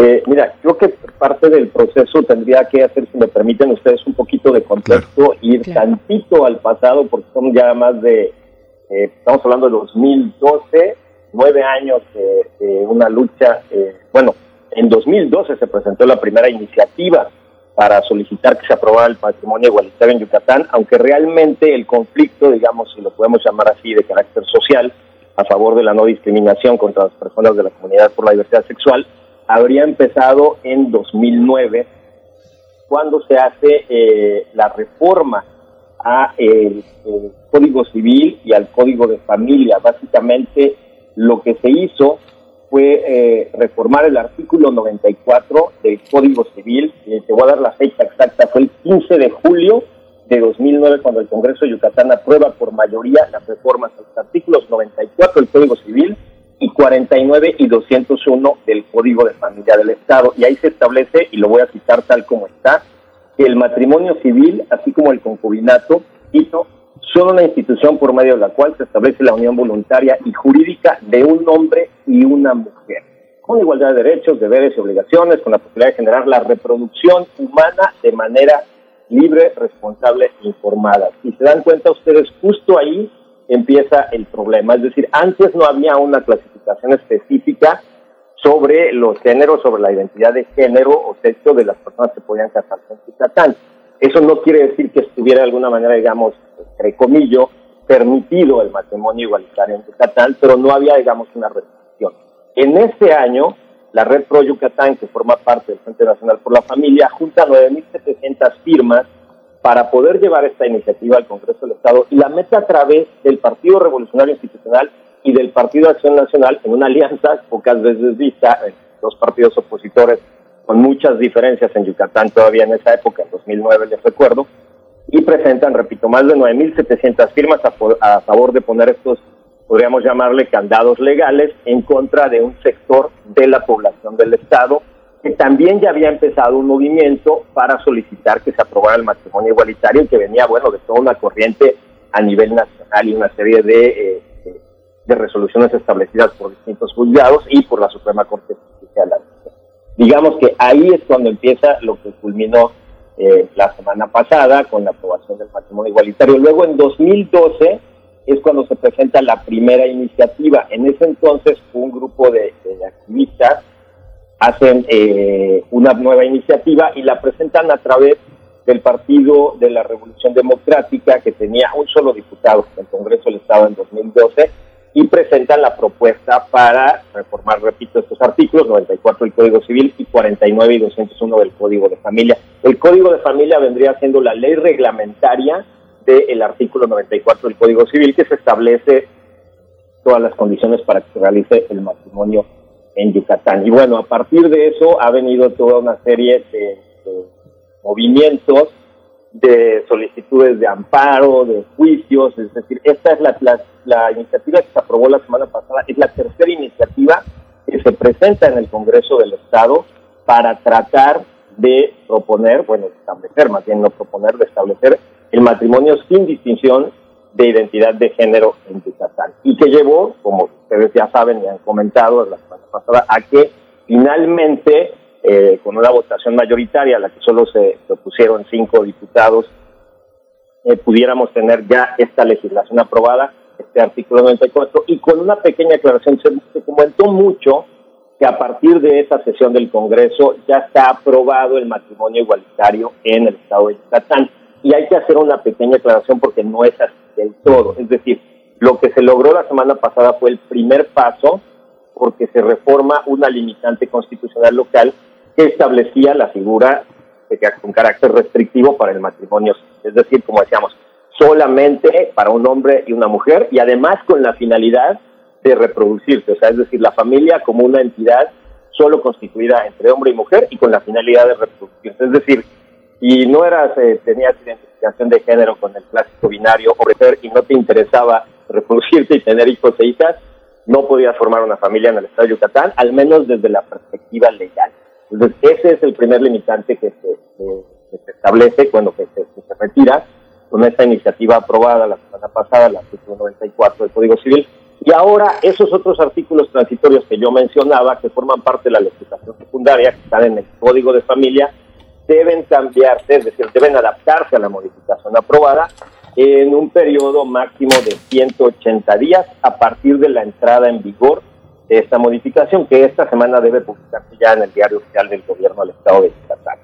Pero te repito, ha sido una lucha de eh, ya varios años, o sea, estamos hablando desde 2009, aunque en realidad el asunto de, de la dignificación de los derechos de la comunidad de la diversidad sexual en Yucatán viene prácticamente desde 1982, si ustedes recordarán, en Yucatán se detecta, bueno, no se detecta, se identifica el primer VIH en México en ese año.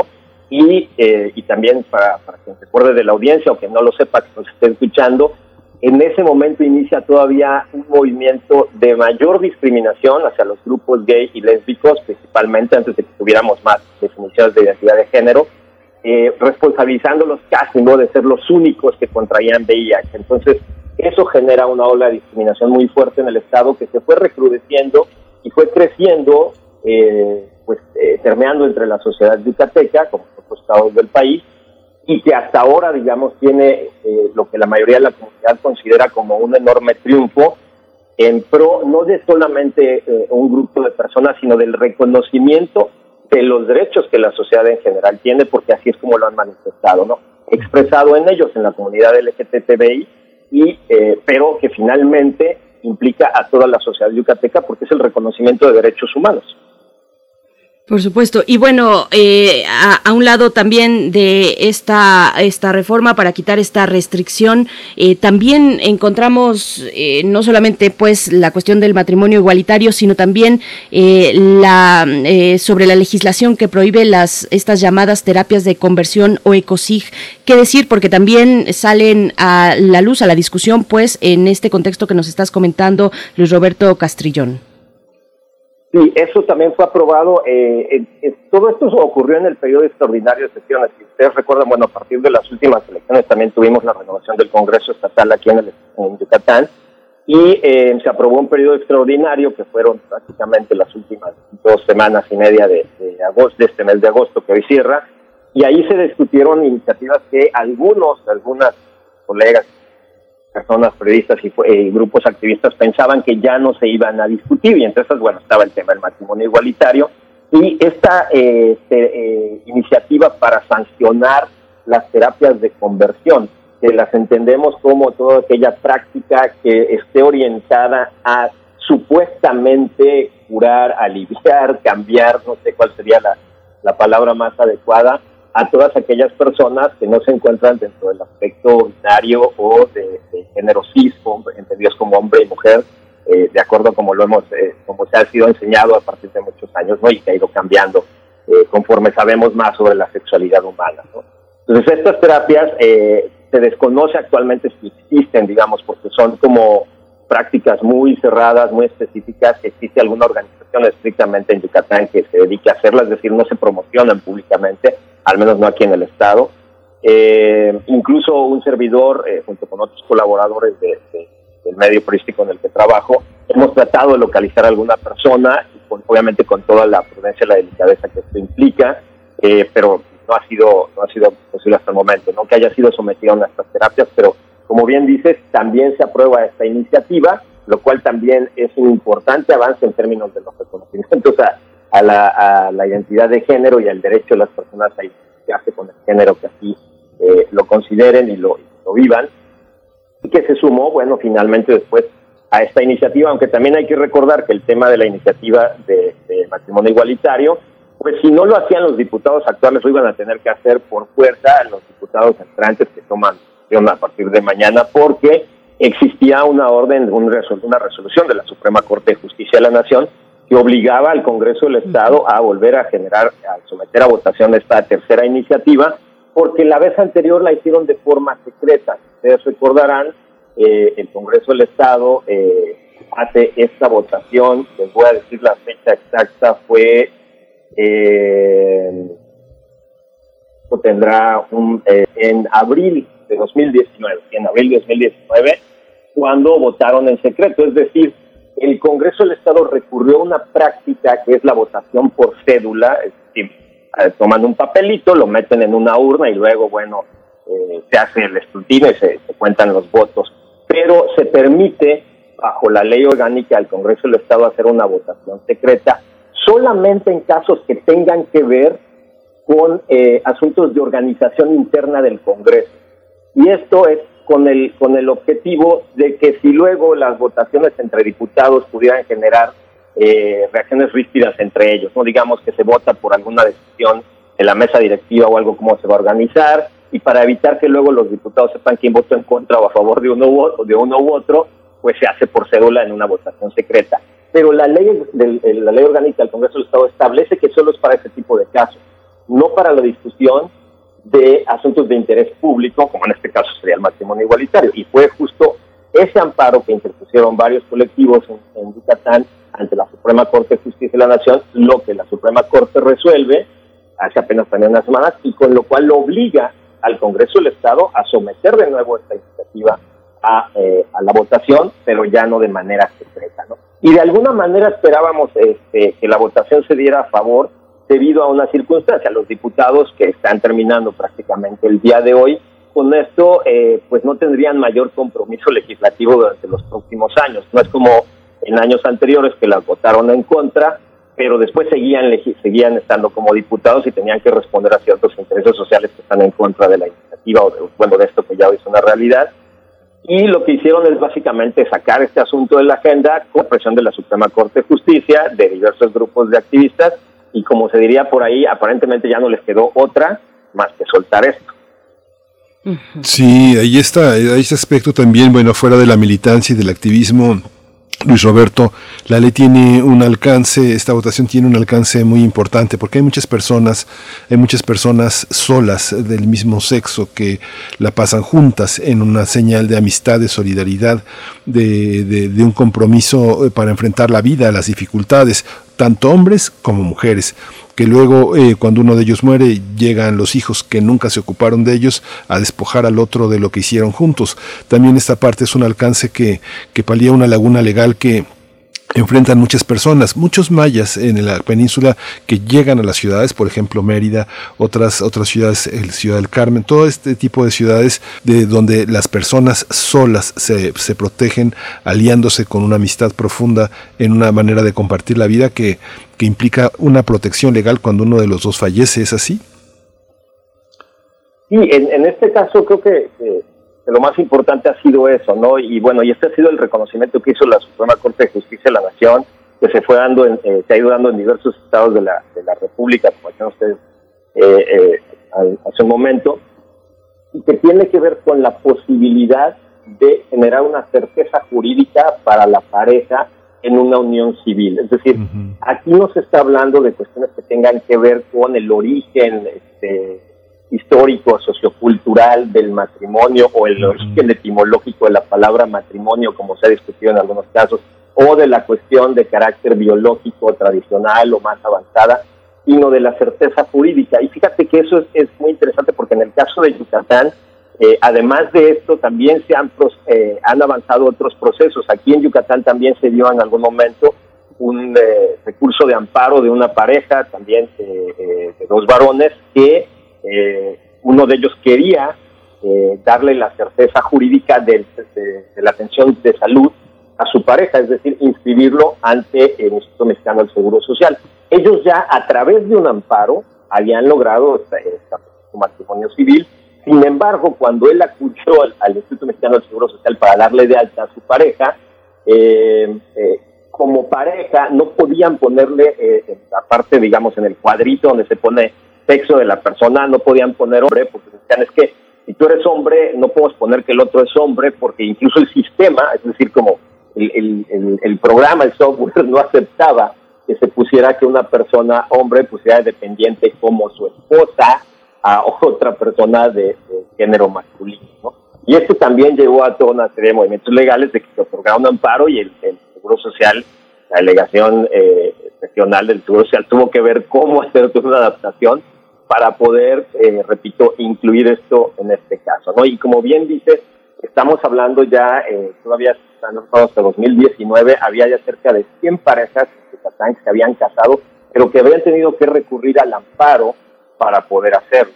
Y además de esto había otra situación que ocurrió dentro del propio registro civil y que los activistas le llamaban eh, popularmente libro rosa. Es decir, una vez que se, se, empiezan a aceptar los amparos, te estoy hablando del año de 2013, cuando se casó la primer pareja eh, eh, homosexual aquí en, el, en Yucatán, el caso de dos, de dos varones, esto fue en agosto de 2013, si mal no recuerdo, es decir, va a tener en este mes se cumplen años igual, y eh, en ese caso, bueno, se recurrió al amparo, pero el acta de matrimonio civil de ellos no se inscribió en el mismo libro de matrimonios civiles que se inscribe en el del resto de las personas, sino se empezó a hacer otro libro de matrimonios civiles para las personas del mismo sexo. Mm. Y esto era lo que le llamaban los activistas el libro rosa, es decir, y un servidor tuvo la oportunidad de constatar copias a través de las cuestiones de transparencia hace unos años, eh, obviamente eh, con los datos públicos cubiertos de los nombres, pero donde sí se permitía el género de las personas y había, digamos, no sé, eh, los últimos matrimonios registrados en el registro civil, pues tenían números en los folios, digamos, de miles o de decenas de miles, y de repente te encontrabas con otras, eh, otros certificados, y los números estaban apenas en el 0004, 0010, 0015, es decir, que habían empezado una nueva cuenta. Es decir, los los matrimonios civiles que habían estado inscribiendo eh, digamos, las personas del mismo sexo en otro libro, lo cual también constituye o constituye un acto de discriminación. Claro.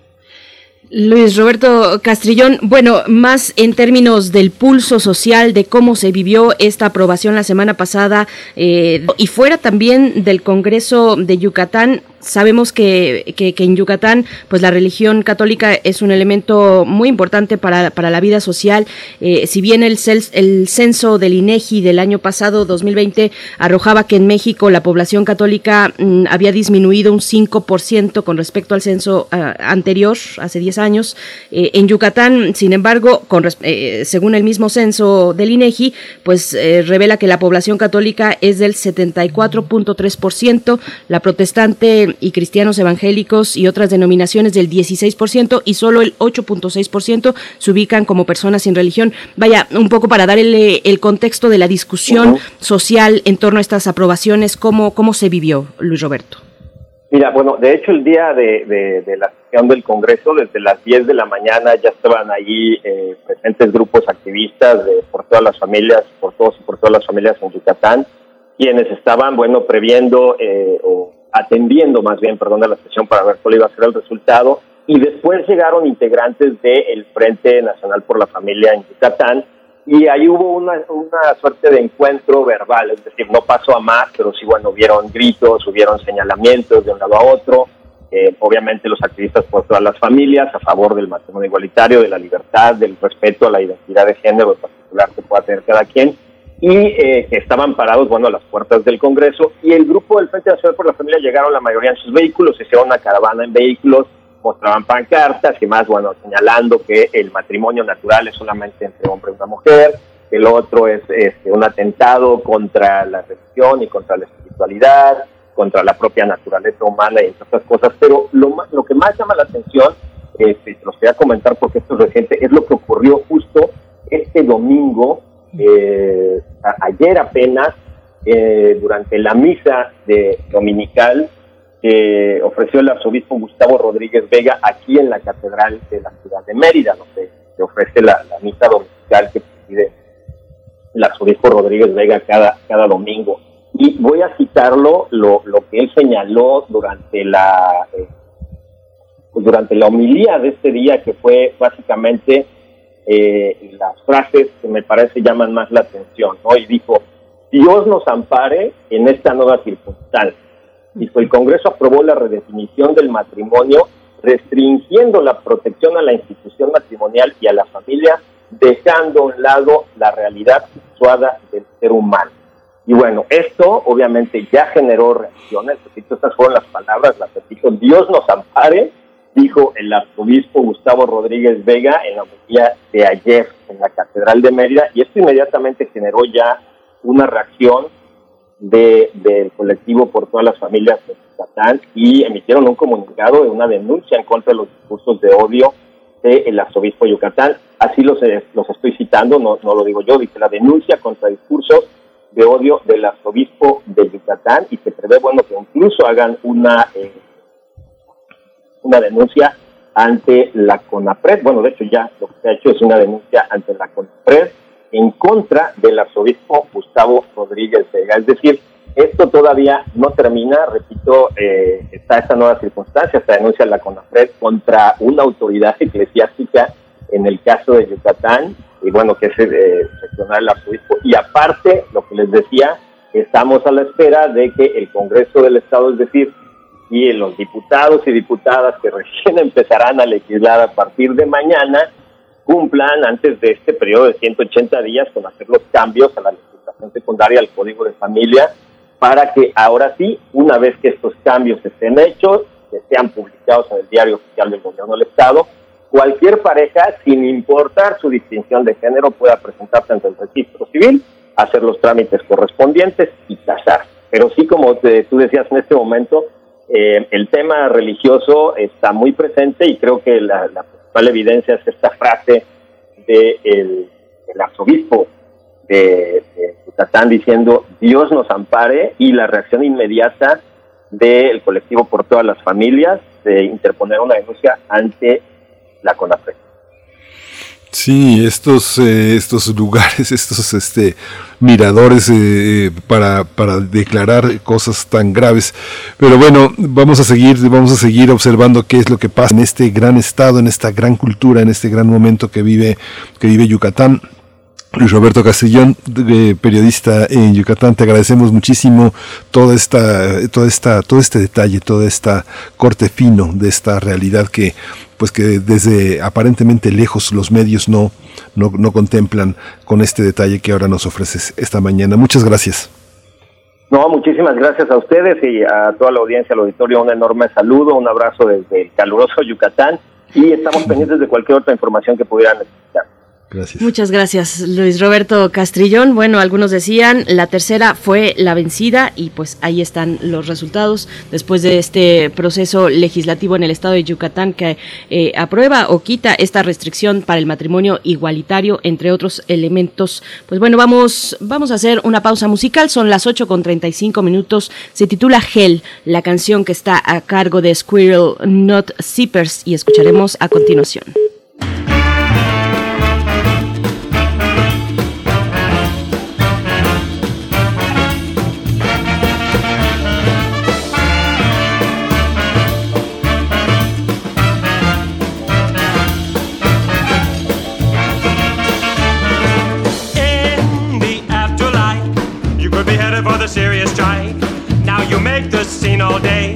But tomorrow they'll be held to pay.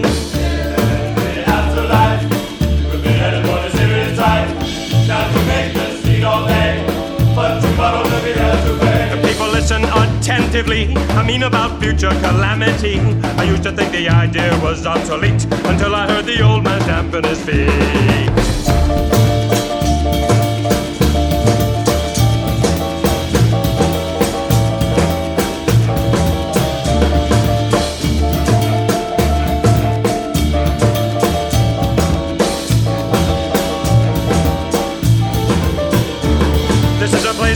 internally.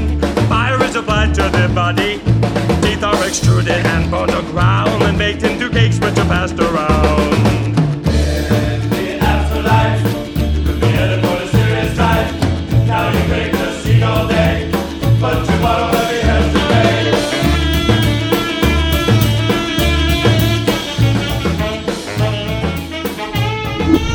Primer movimiento Hacemos comunidad en la sana distancia. Nota del día. Ya regresamos eh, en, en una sesión extraordinaria. El Congreso del Estado de Puebla aprobó la ley de búsqueda de personas que propuso el gobernador Miguel Barbosa Huerta. Sin embargo, el mandatario local no tomó en cuenta los planteamientos que han defendido familiares de víctimas de desaparición, apoyados por académicos. Esto ocurrió en medio de una manifestación del colectivo La Voz de los Desaparecidos, que desde hace 40 días se instaló a las afueras del Congreso local. Y es que los familiares, quienes fueron asesorados por académicos de la Universidad Iberoamericana Puebla y con el apoyo de la diputada Estefanía Rodríguez Sandoval, presentaron desde julio del año pasado una propuesta de ley en la que retomaron sus experiencias en la búsqueda de sus seres queridos. Finalmente, los legisladores de Morena aprobaron sin ninguna modificación la iniciativa que hace apenas unos días presentó eh, el gobernador Barbosa Huerta. De forma unánime avalaron la iniciativa que se armoniza con la Ley General en materia de desaparición forzada de personas, desaparición cometida por particulares y del Sistema Nacional de Búsqueda de Personas. Bien, pues vamos a conversar sobre la ley de búsqueda de personas en el estado de Puebla y sus implicaciones. Para este propósito nos acompaña esta mañana Aranzazú Ayala, colega, colega reportera en el, portal Lado B de Puebla. ¿Cómo estás, Aranzazú? Buenos días, qué gusto poder encontrarnos una vez más. Buenos días y también un gusto saludarles y bueno, pues ahora platicar platicar con ustedes de todo esto que, que surge en torno a esta propuesta de ley, de la ley que recién se aprobó. Eh, pero bueno, para, para comentar los, los inicios de esta iniciativa, desde hace más de un año, el 15 de julio de 2020, fueron en las familias del colectivo Voz de los Desaparecidos, eh, junto con la diputada Estefanía Rodríguez Sandoval, quien hasta ahora presidía eh, de esta actual legislatura la Comisión de Derechos Humanos, y también eh, acompañados por personas expertas de la Universidad Ibero, de Ibero Puebla, presentaron este, pro- este proyecto de ley, ¿no? La propuesta de, de ley sobre personas desaparecidas. Esta ley la revisó eh, la oficina de la ONU en México, tuvo observaciones del Comité Internacional de la Cruz Roja, de abogadas, de abogados, es decir, fue una ley que tuvo mucho trabajo detrás de especialistas, no solo eh, que recogieron, digamos, lo que viven las familias, que finalmente son quienes viven eh, de- día a día, ¿no? De manera directa este tema. Recogen, ¿no? Todas estas eh, necesidades eh, y que tienen las familias y las fallas que ven en toda esta impartición de justicia y búsqueda. Y pues bueno, a partir de ahí es que se crea esta ley eh, que se comprometió en ese momento eh, quien, quien presidía el Congreso, el diputado Gabriel, Gabriel Diestro Medinilla, diputado morenista, se compromete muy formalmente a que la ley se va a aprobar, ¿no? Sin embargo, pasa más de un año, se termina el periodo ordinario de sesiones del Congreso el 15 de, eh, me parece que 15 de julio, porque pocos días antes de que se cumpliera un año de tener la ley en la congeladora, y, y no la aprueban. Entonces, ese día que Voz de los Desaparecidos en Puebla, que es uno de los dos colectivos que existen en la entidad, deciden hacer este plantón diciendo que no se iban ir hasta tener una ley local. Eh, entonces, ante esta presión mediática ya muy grande, porque pues bueno, ya nadie podía ignorar que había un plantón en las puertas del Congreso, en el pleno centro histórico de Puebla, de familiares de personas desaparecidas que además se iban eh, turnando, ¿no? O no estaban siempre todos, obviamente, pero eh, de repente había cinco personas, de repente había otras cinco personas. Si pasabas por ahí, veías las fotos, las pancartas, eh, escuchabas, ¿no? Es decir, la gente ya no podía como ignorarlo y también pues todos los medios de comunicación, incluso medios que no cubrían este tema, se vieron, digamos, de alguna manera orilleros a cubrirlo porque, porque ahí estaban las familias, ahí estaban haciendo presión. Y finalmente, gracias a esta presión y a esta lucha para visibilizar ruedas de prensa, marchas, caminatas, etcétera, se aprueba en el en, el, en la última oportunidad, digamos la última de las últimas, se aprueba una ley que además fue una que eh, el gobernador Miguel Barbosa envió. Él dijo que él iba a enviar su propia propuesta, envía su propuesta y aunque en teoría, bueno, más bien no en teoría, hubo mesas de trabajo donde se discutieron eh, y explicaron como las, las necesidades de las familias, lo que las familias decían, etcétera. Al final del día el proyecto que resulta no tiene, no recoge ninguna de estas exigencias. Sí, esta, esta, esta situación que, se presenta ahora como este matice que en los estados las leyes generales, las leyes federales tendrían que establecer un marco, un marco de, comprensión y de integración de la ley en su reglamento. Los reglamentos tendrían que ser, tendrían que ser particulares, Aranzazú, o cómo se discute legislativamente una, una medida de este tipo, donde no se consideran las voces de otros, que pasa en todos los estados. Todos los estados tienen un matiz, ¿no? Pues hasta ahora, eh, hasta ahora no se ha hablado mucho de, de qué, de qué seguirá, digamos, en el tema legislativo.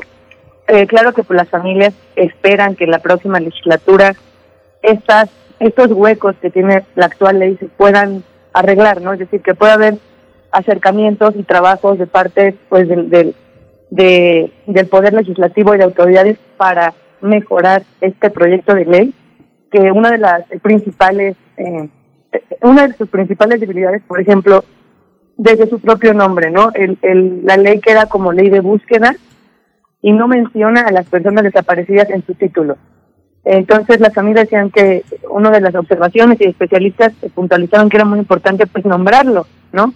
Nombrar a, a quienes faltan, a quienes están desaparecidos, desaparecidas desde el inicio, cosa que no se hizo entre otras cuestiones técnicas, ¿no? Como tema de preparación integral del daño, reconocimiento de derechos de víctimas y víctimas indirectas, eh, todas estas eh, cosas eh, que, que son muy puntuales, pero que las familias y las personas especialistas que hicieron la ley, que construyeron la ley, pues las tienen muy bien identificadas.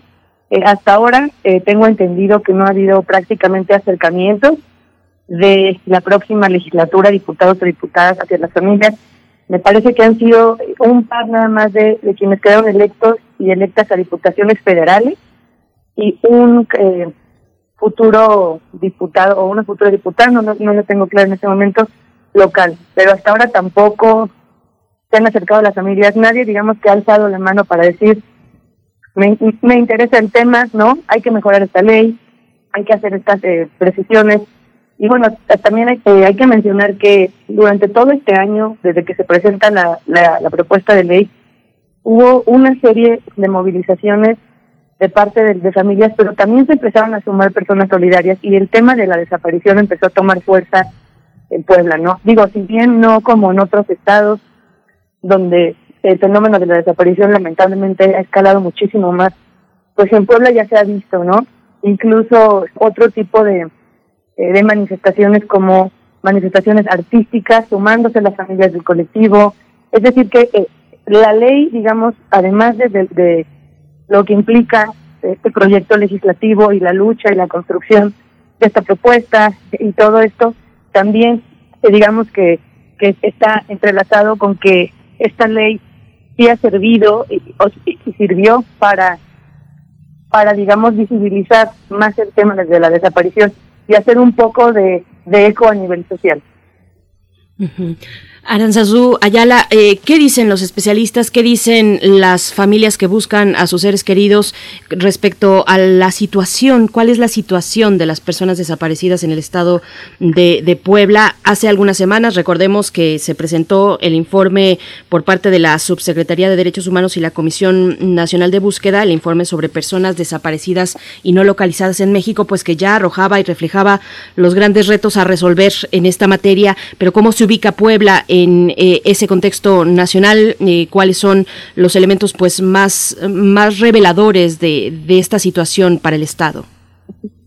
Pues eh, es lo que siempre lo que siempre ha resaltado de manera muy lamentable Puebla también en todos, todos estos informes federales digamos que han confirmado esto Puebla es primer lugar en desaparición de, de niñas niños y adolescentes adolescentes mujeres sobre todo Puebla lleva muchos años estando en esta, estas lamentables primeras posiciones.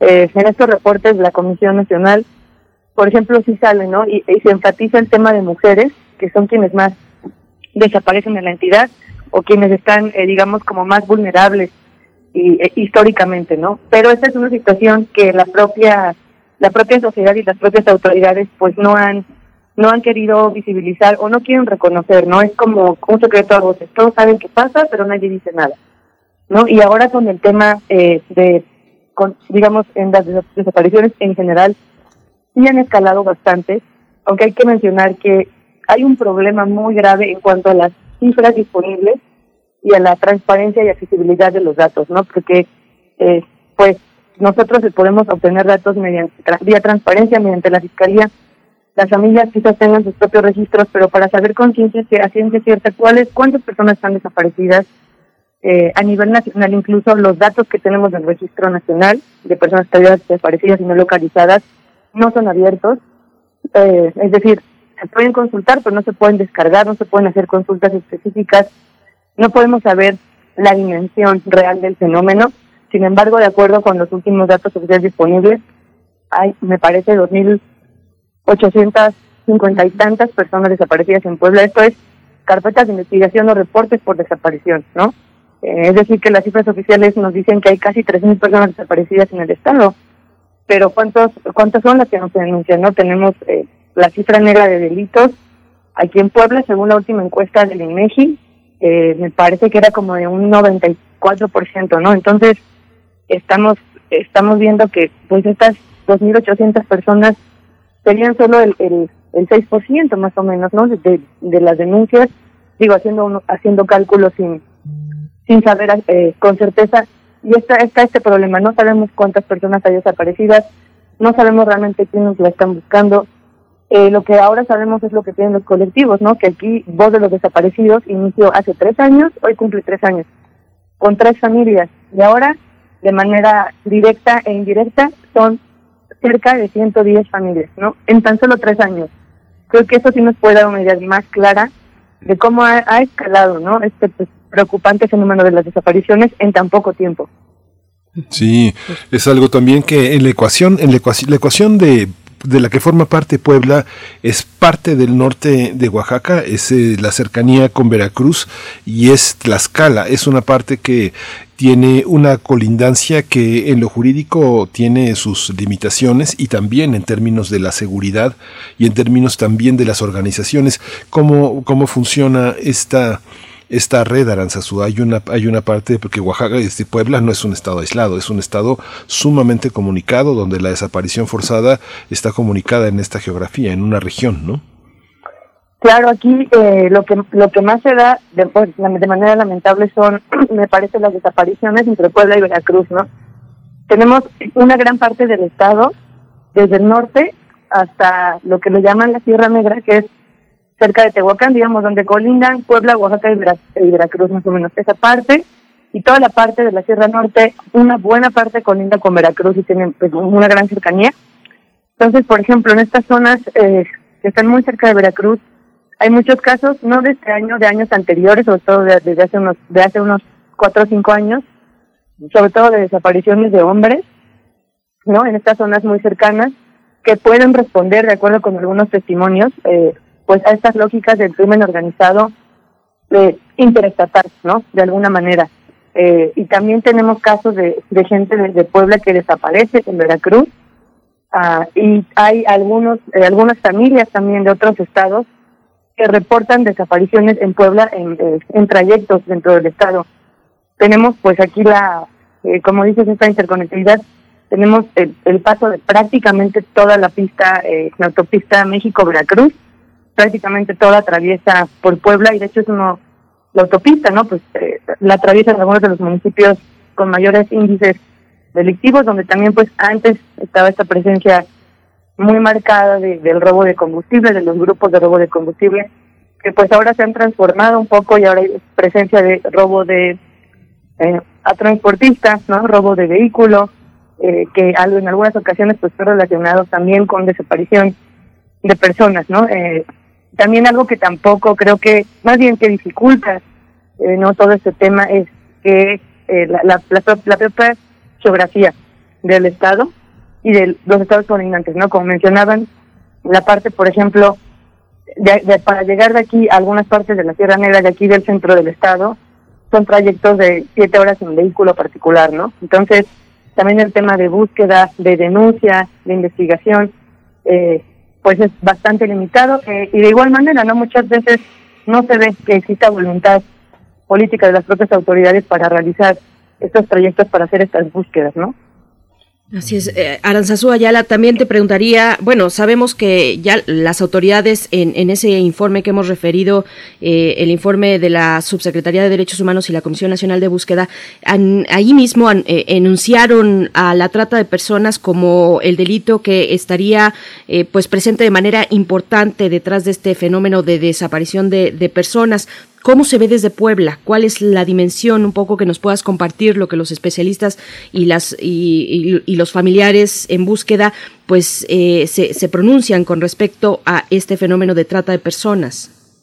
Pues sí, eh, la, trata es, eh, digamos que es algo como como un secreto a voces, ¿no? Como que todo el mundo sabe qué pasa y todo el mundo dice, sí, estamos en esta zona, pero realmente nadie hace nada, ¿no? Desde las autoridades no hay prácticamente ninguna acción concreta para la trata. O sea, hay muchos discursos y de repente que el día contra la trata y que, pero, pero que, que haya claridad sobre el tema, que se esté visibilizando la problemática, que haya redadas en esos, en algunos centros nocturnos irregulares.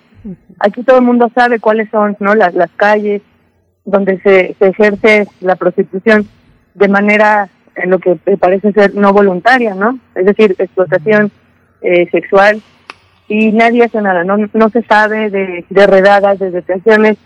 De repente se anuncia que detuvieron a, eh, por, por lenocinio a alguien, pero no, no se sabe más, ¿no? Eh, no hay campañas como tal de prevención.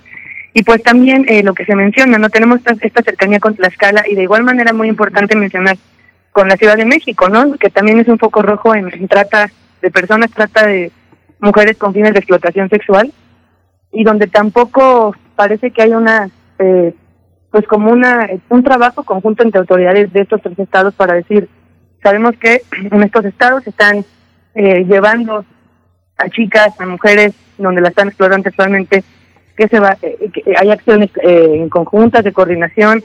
Hasta donde sabemos y hemos documentado no hay nos reportan siempre las familias que para girar, por ejemplo, el tema de los oficios de colaboración, cuando alguien desaparece, que se deben girar, a, bueno, en teoría a, las otras entidades federativas, cuando es alerta cuando es menor de edad, deben de girarse de manera inmediata, y también está el protocolo ALBA para desaparición de mujeres, esto no lo hacen las autoridades, ¿no? Eh, entonces sabemos que estamos en este foco rojo, se sabe que hay trata, todo el mundo sabe dónde hay lugares donde son posibles focos rojos, que hay centros nocturnos, eh, digamos, que no se sabe qué, está pasando realmente, quiénes trabajan ahí, lo están haciendo por su voluntad.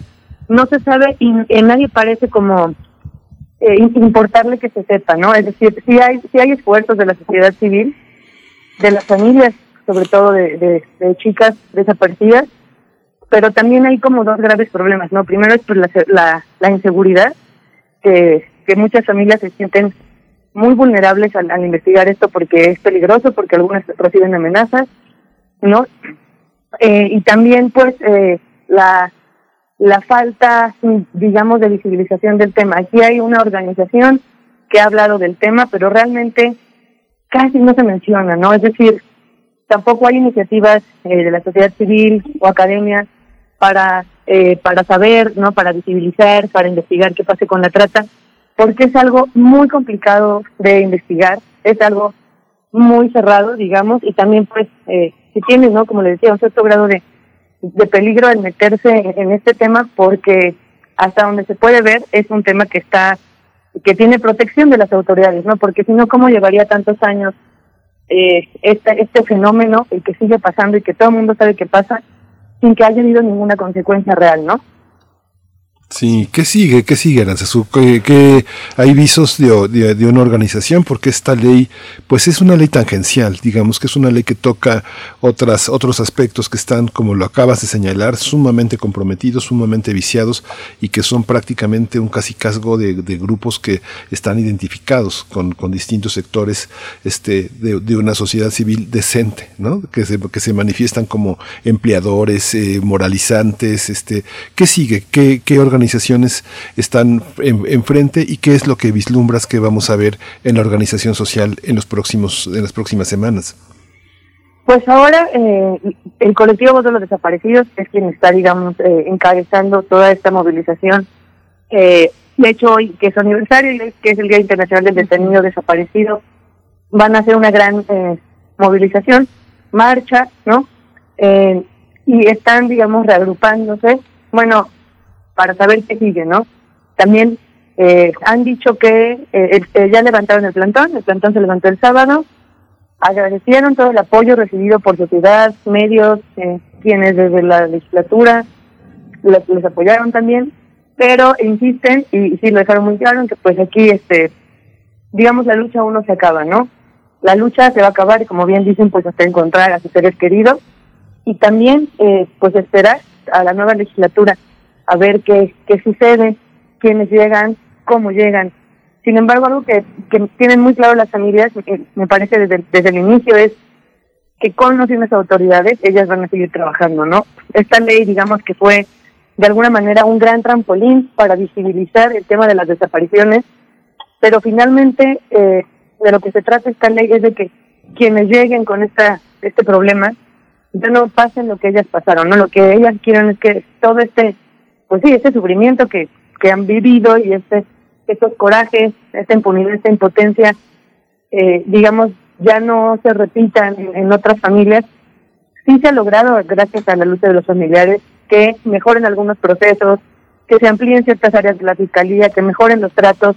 Esos son, son, son logros, ¿no? De las familias y, y también han logrado encontrar, ¿no? Algunas personas desaparecidas, que es lo, lo más importante, ¿no? Entonces, eh, las familias es un hecho que no van a eh, no van a tirar la toalla, no eh, no ahora, digamos el tema de la ley ya se aprobó, no es la ley que querían, no es la ley que merecen, pero es un primer paso y, y, van a seguir, ¿no? Eh, no van a quitar el dedo del renglón.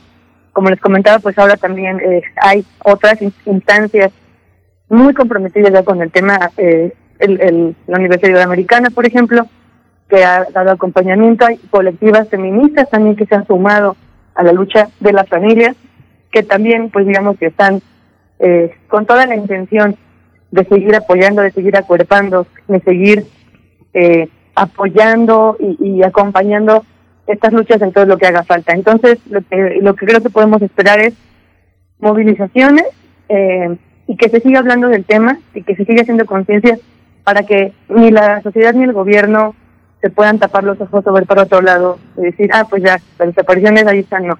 Las desapariciones es algo que estamos viviendo ya en Puebla y que se tienen que atender, ¿no?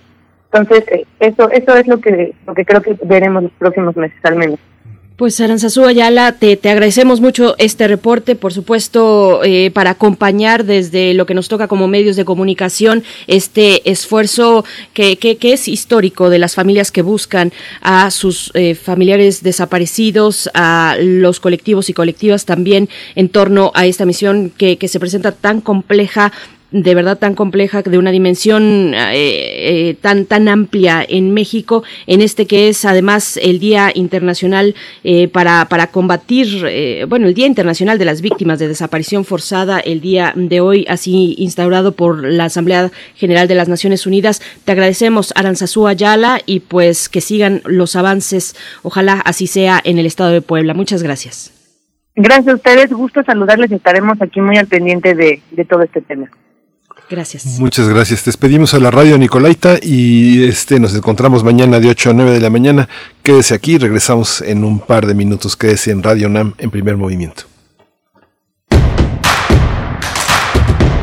Síguenos en redes sociales. Encuéntranos en Facebook como Primer Movimiento y en Twitter como arroba PMovimiento. Hagamos comunidad.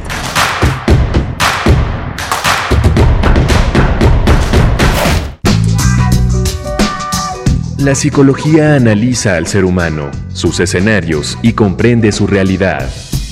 Juntos hagamos conciencia, psicología y sociedad. Quinta temporada. Un programa de análisis y reflexión con Berenice Camacho y las doctoras Mariana Gutiérrez Lara, Laura Ramos Langurén y Tania Rocha. Todos los lunes a las 18 horas por el 96.1 de FM. Y sigue la conversación en radiopodcast.unam.mx.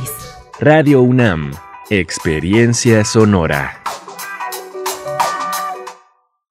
Norteños, chilangas, sureños, costeñas, yaquis, mayas, mazaguas, campesinos, rockeros, millennials, centennials, abuelas, tías, primos.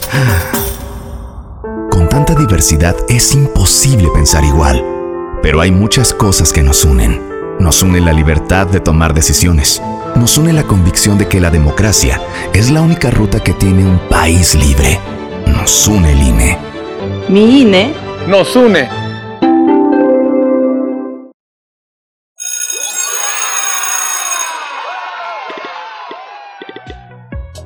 Llegó el momento de que abramos la escuela. La escuela aplicará estas medidas para mantener la sana distancia y evitar contagios de COVID-19.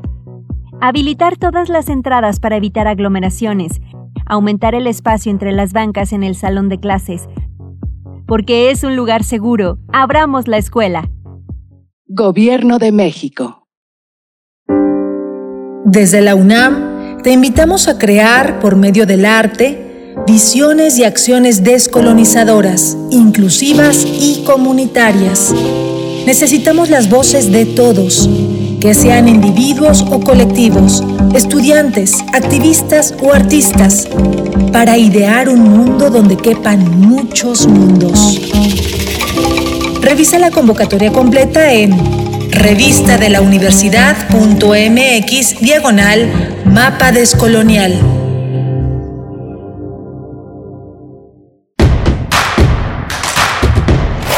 Queremos escucharte. Llámanos al 55 36 43 39 y al 55 36 89 89. Primer movimiento. Hacemos comunidad. Muy buenos días, son las nueve con cuatro minutos, la hora del centro del país, desde donde estamos transmitiendo en vivo, como cada, como cada día, de lunes a viernes, de 7 a 10 de la mañana, en el 96.1 de la frecuencia modulada y en amplitud modulada, el 860. Saludos a quienes también nos escuchan por allá y en www.radio.unam.mx. Les damos la bienvenida a esta tercera hora de transmisión aquí en Primer Movimiento, una hora y bueno, una emisión que está bajo el cargo en los controles técnicos eh, de está mm, hoy está Socorro. Montes sí en los controles técnicos y también Violeta Berber en la asistencia de producción el resto del equipo en sus puestos mi compañero Miguel Ángel Quemán que ya está de vuelta después de su periodo vacacional una semana de vacaciones pero ya lo tenemos por acá como como han escuchado en las dos horas anteriores. Querido Miguel Ángel buenos días. Hola Berenice buenos días buenos días a todos nuestros radioescuchas es un gusto recuperar. 25 25 millones, ya regresamos con los 25 millones de jóvenes, de niños eh, y, de, y, púberes que eh, se integran toda la red de estudiantes en la Ciudad de México. Eh, ha sido complejo. Los especialistas, bueno, continúan señalando que, bueno, el proceso social no va a ser lo mismo, los juegos en la escuela. Antes era, bueno, van a, van a, van a oscurecer sus mentes en el, en el, en el confinamiento, ahora se va a dificultar el juego. Sí, estamos en un periodo complejo, muy difícil de modificaciones. Todos tenemos que, que enfrentar los cambios que toda esta distancia social implica, enfrentar la idea del otro, nuevamente replantearlas. Y siempre es difícil entender lo que los demás son para nosotros en este marco de construcción de la seguridad de la salud, pues se, se vuelve aún más complejo. Y bueno, hay una serie de cosas que no, no quiero dejar. Se vence, no, se vence mañana la convocatoria para el concurso La Ciencia desde México que organiza el Fondo de Cultura Económica. Es interesante y esta semana también va a ser una semana pues en quincena coincide la, la venta nocturna, la venta nocturna que el jueves 2 de septiembre tiene el Fondo de Cultura Económica, la noche de los libros. Va a ser pues muy emocionante, siempre se espera esta fecha, el cochinito se va llenando con estas, con estos libros que se, que se desean, que se siempre este, busca uno los descuentos y, y pues, espera uno que se pongan más baratos algún día. Continúa también este aspecto también del Fondo de cultura económica, los premios de bellas artes, de poesía, están los premios de, de, poesía que son tan importantes, que son tan, a veces que tienen tan poca difusión, pues van a estar pues prácticamente a 50 pesos estos libros, abajito de 50 pesos, pero pues en ese mismo tenor, tenor, y bueno, el fondo tiene muchos aspectos también interesantes, polémicos, justamente en el aspecto editorial, eh, eh, la, la, edición de una gran colección desde la independencia hasta nuestros días forma parte de un tema que tenemos que tenemos que discutir, que es obligado de discutir, así que bueno, este a, a, acérquese, acérquese al fondo y el jueves ya sabe que tiene una cita indispensable con este espacio porque las librerías, lo hemos sabido, lo hemos dicho aquí en este espacio en primer movimiento, son un espacio que tenemos que que animar, porque sin librerías, si en la red de librerías el fondo educal, pues van a tener también descuentos, descuentos también muy importantes del 50 y del 70%. Hay que decirlo que en este regreso a clases, que no fue tan onerosa al parecer el gasto de útiles y uniformes, pues da un respiro para comprar algunos libros que se pueden compartir en este regreso. Por supuesto. Pues ahí está la invitación interesante para acercarse al Fondo de Cultura Económica. Háganlo, pues eh, se puede hacer, por supuesto, de manera presencial, pero también digital. Así es que ahí están los eh, las maneras de llegar y disfrutar de estas eh, promociones, eh, de esta venta del Fondo de Cultura Económica.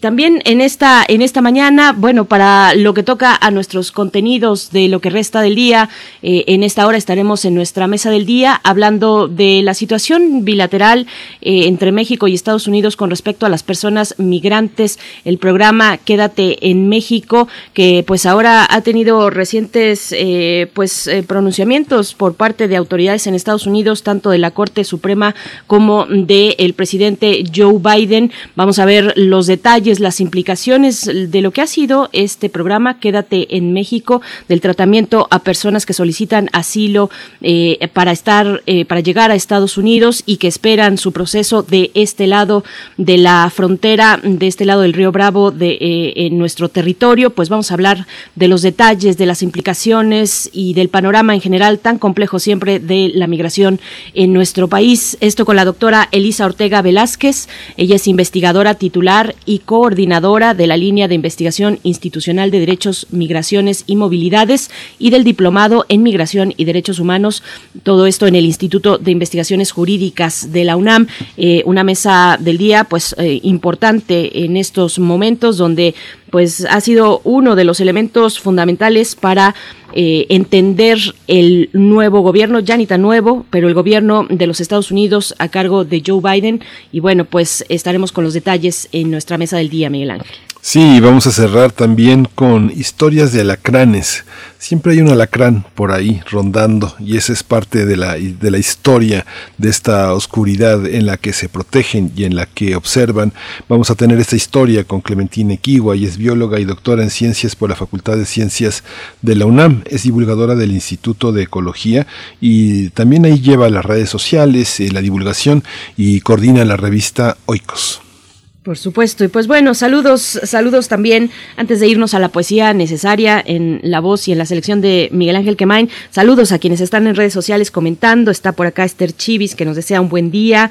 También Flechador del Sol dice eh, buen, buen regreso a clases y saludo a todo el equipo de Radio UNAM y de Primer Movimiento. Alfonso de Alba Arcos igualmente nos da los buenos días. Oscar Uzumaki que está por acá en redes sociales. Refrancito, José Vidal, en fin, a todos ustedes, Eduardo Mendoza también, eh, que nos acompañan en redes sociales, Gabriel del Corral, Daniel Manzano Águila, Lick Min también, eh, hablando del regreso a, clases, dice pues a ver cuánto les dura, nuestro niño está muy emocionado, pues sí, la, mañana fue una mañana distinta a esta, una mañana para aquellos que decidieron eh, enviar a sus pequeños y sus pequeñas de manera presencial a la escuela, pues las dinámicas cambian de nuevo, en casa preparar los desayunos, levantarse temprano, arreglar eh, recordar las medidas eh, sanitarias para que los chicos pues las contemplen a lo largo de toda su jornada escolar, preparar los desayunos, los almuerzos, en fin, pues bueno, muchas adaptaciones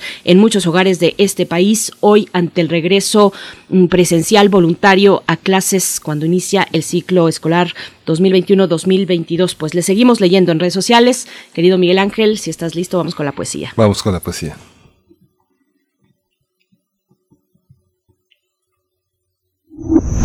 Primer movimiento. Hacemos comunidad con tus postales sonoras. Envíalas a primermovimientounam.gmail.com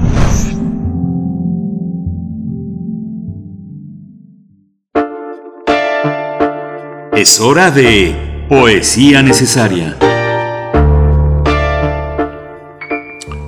Fuego, fuego y cenizas es el tema de la poesía de hoy. Fuego, eh, eh, un poema de Blanca Luz Pulido, una extraordinaria poeta entre nosotros, que además es ensayista y que acaba de publicar toda una serie de ensayos en torno a la lectura de poesía y su significado. Voy a leer un poema de Raíz de Sombras que se llama Del Fuego y lo vamos a acompañar con Annie Lennox y David Bowie con Under Pressure, un homenaje que le hicieron ya hace tiempo, un tiempo que parece cercano, que es eh, un homenaje a Freddie Mercury. Del Fuego tiene un epígrafe de José Emilio Pacheco y dice, Toda la noche vi crecer el fuego. Toda la noche vi crecer el fuego y no pude tocarlo, ni sumarme a su encuentro luminoso. Toda la noche supe de su danza, de su comercio con el viento, y no quise unirme a su llegada ni celebrar su magnífico retorno. El fuego es la renuncia de las cosas a su aspecto tenaz, a su dibujo. Toda la noche vi crecer el fuego y no conocí su voz, ni apuré su llama, y aquí estoy, en este paisaje de cenizas. Two psychiatrists, no, rather two psychics passing other on the street, and one says to the other, You're doing all right, how am I?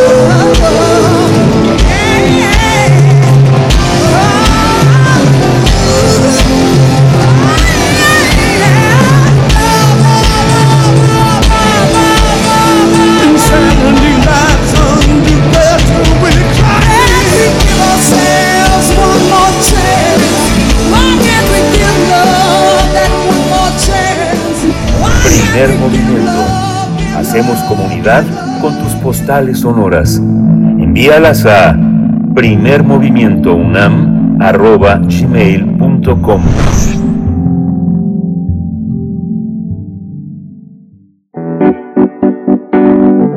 La mesa del día. El Supremo estadounidense de mayoría conservadora ordenó al presidente Joe Biden revivir el polémico Protocolo de Protección a Migrantes, mejor conocido como Quédate en México, que estableció su antecesor Donald Trump en enero de 2019. Recordemos que en su primer día en Casablanca, Biden suspendió las inscripciones para ese programa por el que Estados Unidos envió a más de 60 mil personas indocumentadas que cruzaron la frontera a esperar durante meses en nuestro país, en México, sus citas ante jueces migratorios. Con este programa, las personas que llegaban a la frontera norte y solicitaban asilo se vieron obligadas a esperar en México mientras recibían respuesta a la solicitud hecha en Estados Unidos. Los detractores de esta política acusa que le, acusan que le niega a la gente su derecho legal a buscar protección en Estados Unidos, obligándolos a esperar en peligrosas ciudades en el lado mexicano de la frontera. Sí, justamente en esta en ese acuerdo con el National Immigrant Justice Center, muchas personas que estuvieron bajo este programa sufrieron daños graves, incluyendo secuestros, asaltos y separación familiar. Al respecto, el presidente Andrés Manuel López Obrador señal- señaló que se está atendiendo el problema migratorio de fondo y aseguró que siempre habrá buena relación con la nación vecina. Vamos a hacer un análisis sobre esta política migratoria reactivada en Estados Unidos que obliga a solicitantes de asilo a esperar en nuestro país la definición de sus trámites. Hoy están con nosotros la doctora Elisa Ortega Velázquez. Ella es investigadora, titular y coordinadora de la línea de investigación institucional de derechos, migraciones y movilidades y del diplomado Migración y Derechos Humanos del Instituto de Investigaciones Jurídicas de la UNAM. Bienvenida, doctora Elisa Ortega. Gracias por estar aquí con nosotros con este tema tan complejo. Hola, ¿qué tal? Muy buenos días a todo el auditorio. Buenos días, doctora Elisa Ortega. Pues empezamos esta conversación. Le preguntaría, pues, un panorama acerca de un panorama sobre los saldos que, que podemos destacar de este programa Quédate en México. Bueno, pues el primer saldo me parece tendría que ser eh, la violación de derechos humanos de las personas solicitantes de asilo en Estados Unidos y eh, bueno, pues están documentadas más de 1.500 eh, violaciones eh, de derechos humanos de estas personas en el tiempo que esperaban eh, una resolución o una audiencia en Estados Unidos. Hay que recordar que este programa pues fue anunciado a finales de 2018, el 20 de diciembre eh, expresamente, y fue a propósito de las caravanas migrantes que iniciaron en octubre de ese mismo año. ¿no? Fue la respuesta de Estados Unidos ante estas caravanas que eh, todos recordamos, no multitudinarias procedentes de, Centroamérica. Eh, cuando entra Joe Biden al poder, pues termina oficialmente eh, o da por concluido este ilegal programa, porque hay que decirlo, es un programa ilegal que viola las disposiciones en materia de asilo y refugiados que Estados Unidos tiene promulgadas tanto a nivel nacional y también en relación con las obligaciones que ha contraído eh, en relación con la Convención sobre el Estatuto de los Refugiados y su protocolo de 1967. Este programa lo termina Biden el 21 de enero, no después de un saldo de casi 70 mil personas de vuelta y que eh, especialmente en los tiempos de la pandemia, del inicio de la pandemia, tuvieron que eh, permanecer en la frontera norte de Estados Unidos en siete ciudades fronterizas eh, mexicanas peligrosas, hay que decirlo, muy peligrosas y que sufrieron pues eh, muchísimas delitos y crímenes en, eh,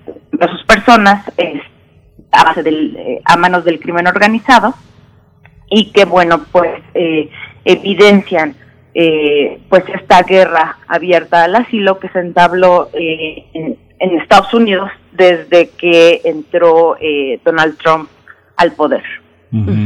Hay muchos mitos en torno a los a la composición mm, grupal de las poblaciones que solicitan asilo, eh, entre ellos, bueno, la falta de credibilidad, piensan que están fingiendo y muchos son muchas personas son alcanzadas por la furia, por la venganza, por el poder que tienen muchos de los grupos delictivos que están eh, in- insertos en nuestro país y que alcanzan a esos migrantes que les advirtieron que donde quiera que estén van a ser alcanzados por por esa por esa por ese dedo flamígero de los delincuentes.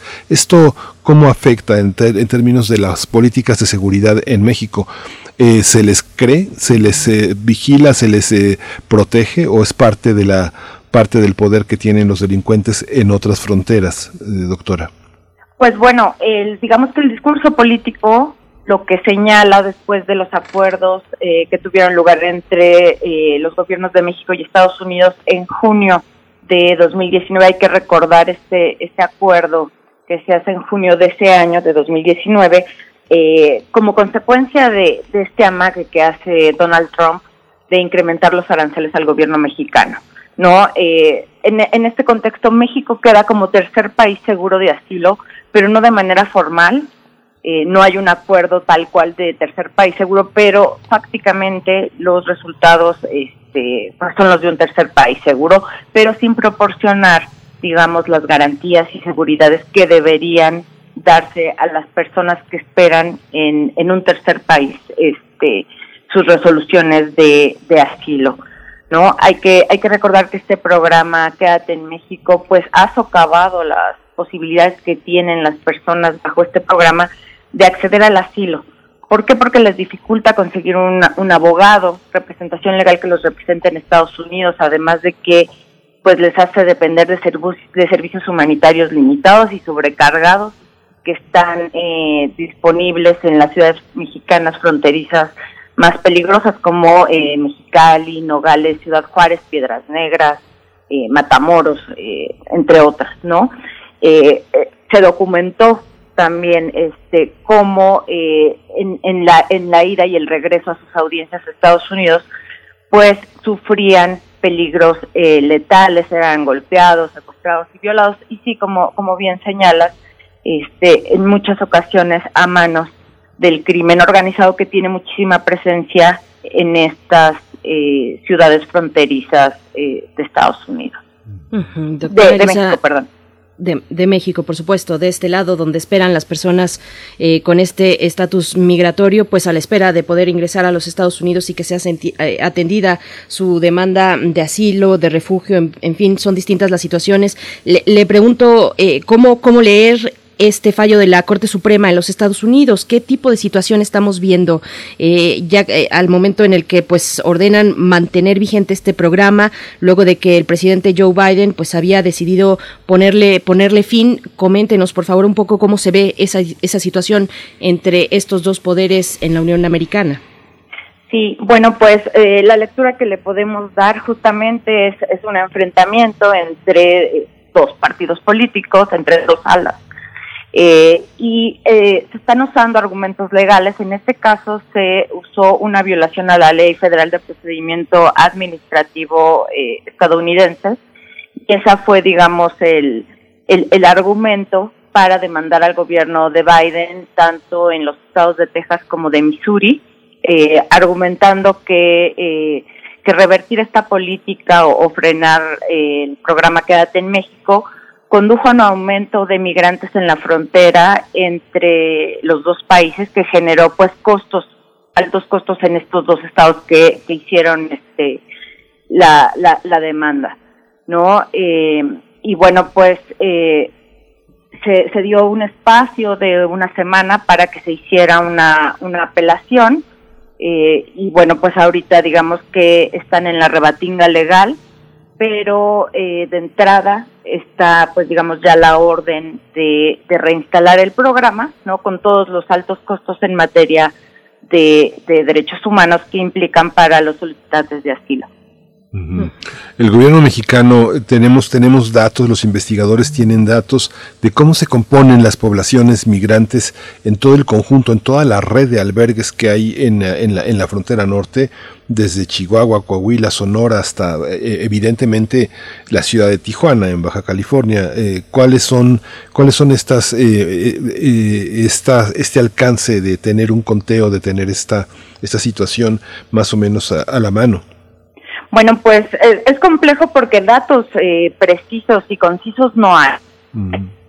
Sabemos es que entre 68 mil eh, personas fueron devueltas bajo el programa, ¿no? Eh, con, digamos, eh, pues todas las consecuencias que implica en sobrecargar los sistemas humanitarios de ayuda que hay en estas siete ciudades, que fue a donde, digamos, se les dirigió o redireccionó eh, tenemos obviamente también eh, problemas en materia de discriminación, estigmatización de esta población que se compone por familias, ¿no? Eso sí sabemos, hay muchas familias, hay muchos niños, los informes de Human Rights Watch, de Amnistía Internacional, ¿no? Donde se han documentado, pues, eh, las violaciones eh, graves de derechos humanos a estas personas. Por ejemplo, en el caso de, de la niñez, hay muchos casos de abuso sexual.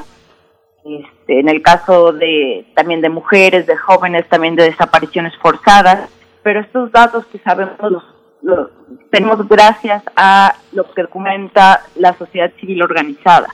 No es que los gobiernos, digamos, pongan eh, disponibles al público eh, pues estas estas informaciones. Me parece que es parte de la estrategia de mantener en la invisibilidad a, a estas poblaciones. Y, y, bueno, lo que nos toca de este lado, doctora, cómo, cómo se ve eh, la acción, pues la actuación pues de nuestro país ante este programa, a lo que ha significado este programa para las personas migrantes y qué decir también del punto en el que estamos, eh, cómo, cuál es la posición y cómo ve la posición del gobierno mexicano ante este fallo de la Corte Suprema en los Estados Unidos. El gobierno habla de eh, y, y, reitera pues su eh, digamos, eh, su, su política desde una posición soberana, ¿cómo, ¿cómo se lee esta cuestión desde este lado, lo que nos toca a nosotros en México? Eh, bueno, pues yo creo que la lectura puede ser doble. Por un lado, en el discurso político sí se afirma, digamos, la soberanía mexicana en cuanto al tema de determinación de fronteras, de política migratoria, pero la realidad política imperante y que la vemos desde hace más de 30 años vemos es este tema de México como, como el guardia fronterizo de Estados Unidos, ¿no? En este complejo proceso de externalización de la frontera estadounidense a México y que cada vez se va haciendo más elástica, ya no solamente llega a México, llega a Guatemala, ¿no? Vemos el año pasado en, en la caravana migrante del año pasado cómo, cómo se, se replegó a esta caravana migrante, cómo se frenó desde Guatemala. ¿No? Eh, México lo que hace realmente es acatar, acatar lo que, lo, que se dicta desde Washington y, eh, y frenar que estas poblaciones eh, ya, no solo, digamos, obtengan el asilo en, en ese país o, en, o incluso en México, sino que accedan al procedimiento para poder solicitar asilo. No tenemos en este contexto pandémico eh, deportaciones sumarias que se hacen a familias enteras eh, sin sin considerar de manera individual las protecciones de necesidad internacional que podrían tener. Y esta es una práctica conjunta tanto de Estados Unidos como de México. Entonces tenemos pues violaciones flagrantes al derecho de asilo y a su principio rector, que es el principio de no devolución. Y esta es una acción conjunta de ambos países. Este, este tema también lleva a pensar que México, ahora que dice obedece, obedece instrucciones de Washington, ¿qué pasa, por ejemplo, con organismos como la Organización Internacional para las Migraciones, este organismo que también forma parte de las de las los esfuerzos de la ONU y del Alto Comisionado de las Naciones Unidas para los Refugiados, la ACNUR, que, que cómo somos vistos desde ese punto de vista eh, administrativo, gubernamental, eh, internacional? Bueno, pues eh, la ONU y sus dos organismos que eh, está señalando, tanto la OIM como el ACNUR, tienen que mantener, digamos, una política cuidadosa, tanto con México como en Estados Unidos. Entonces, sí, quizás las declaraciones más contundentes las podemos ver del lado del ACNUR, ¿no? expresa su preocupación este, sobre cómo se va a proceder con, con estos eh, solicitantes de asilo varados, ¿no? Y que además cuyos casos acompaña, eh, pero de otro lado también se tiene, eh, la, tendencia que vemos en general de los organismos internacionales es a cuidar las formas, mucho las formas políticas con, con los gobiernos, y con el gobierno mexicano.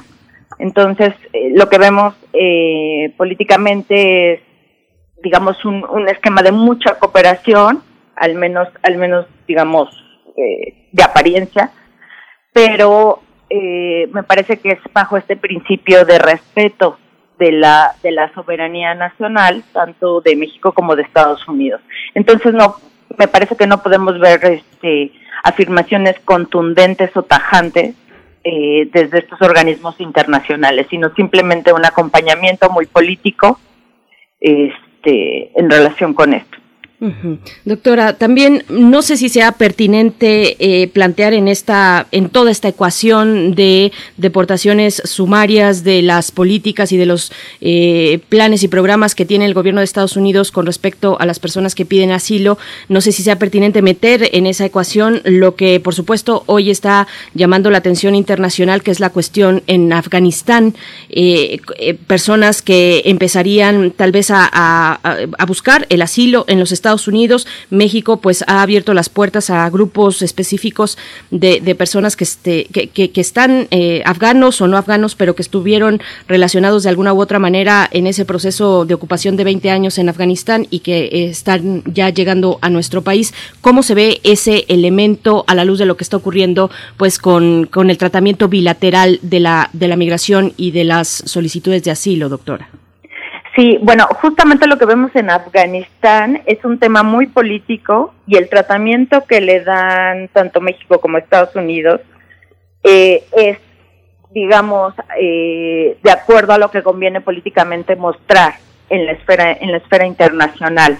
No es lo mismo otorgar asilo a personas afganas, no, eh, con todas las consecuencias que en la esfera internacional se ven, que son positivas, no, una buena imagen en el caso de México como país de una generosa tradición de asilo, y lo digo entre comillas, eh, para estas personas que proceden de estados fallidos, ¿no? Así es como se ve en la comunidad internacional y por lo visto, y, y en consecuencia, perdón, está bien visto otorgarles asilo. Pero esa es una situación. Vemos la que la que está en Centroamérica y ahí no es lo mismo. Ahí, eh, digamos, la postura no es eh, darles asilo porque tanto en Estados Unidos como en México estos solicitantes de asilo no son bien vistos. No, eh, no conviene, digamos, políticamente afirmar que eh, los países del norte de Centroamérica son estados fallidos. ¿Por qué? Porque los estados no, no les quieren otorgar asilo, ni México ni Estados Unidos. son países que han contribuido, digamos, eh, de una u otra manera a la situación de violencia, eh, de violación de derechos humanos graves y a un débil Estado de Derecho que, que, impera en Centroamérica. Entonces, políticamente no es bien visto darles asilo, ni se dice abiertamente estados fallidos, como en el caso de Afganistán. En el caso de Afganistán sí es decirlo abiertamente y también está bien visto eh, darles asilo. Por eso es que realmente no son, este, desde mi punto de vista, no serían como análogas las, situa las situaciones de, de, estas dos poblaciones solicitantes de asilo y vemos cómo el asilo se maneja políticamente como una prerrogativa estatal y no como un derecho humano. Esa es mi, mi postura. Uh -huh. esta, esta visión sí que justamente se ha hablado de este hay una hay una hay una estructura política diplomática para otorgar el asilo eh, qué es lo que eh, corresponde al legislativo. Es un tema que, que merece un análisis porque forma parte de los temas que organismos, no sé, como la CESOP, como los organismos de asesoría a, a, los legisladores tienen que abordar este tipo de temas. La migración es uno de los temas prioritarios. ¿Qué se observa? ¿Que es un tema presupuestal? ¿Es un tema de reglamentación? ¿Cómo se debe de asumir desde el legislativo un mandato que reoriente esta política humanitaria hacia, que tiene que ser humanitaria hacia estos, hacia este fenómeno? Eh, bueno, pues eh, en términos, digamos, legislativos o regulatorios, al menos en México tenemos todo el andamiaje jurídico necesario para poder eh, otorgar asilo, para poder eh, acoger internacionalmente a estas personas con necesidades de protección internacional. México, hay que recordar, es parte de la Convención sobre el Estatuto de los Refugiados y de su protocolo. Además, eh, a nivel nacional tenemos una ley de asilo ejemplar con una definición de quién es una persona refugiada, que eh, es acorde con la Declaración de Cartagena, que se, que se emite en el contexto interamericano. Además, es una declaración, es una definición con, digamos, que incluye el género como un motivo válido de persecución y por ende de, eh, de, de acogimiento aquí bajo la ley mexicana al estatuto de refugiado. ¿Cuál es el problema? El problema desde mi perspectiva es político, no, no propiamente legal. O, el problema legal sería, digamos, o pasaría a segundo término. El problema, desde mi opinión, es, es más bien político y la ejecución eh, ya de los programas públicos, de las acciones gubernamentales, de todo este andamiaje legal que en principio está correcto, ¿no? O, o cumple en términos generales con lo que señala el ordenamiento internacional y digamos toda esta relación muy compleja y geopolítica entre México y Estados Unidos, ¿no? Estas poblaciones que son bien vistas para eh, darles asilo y quienes no.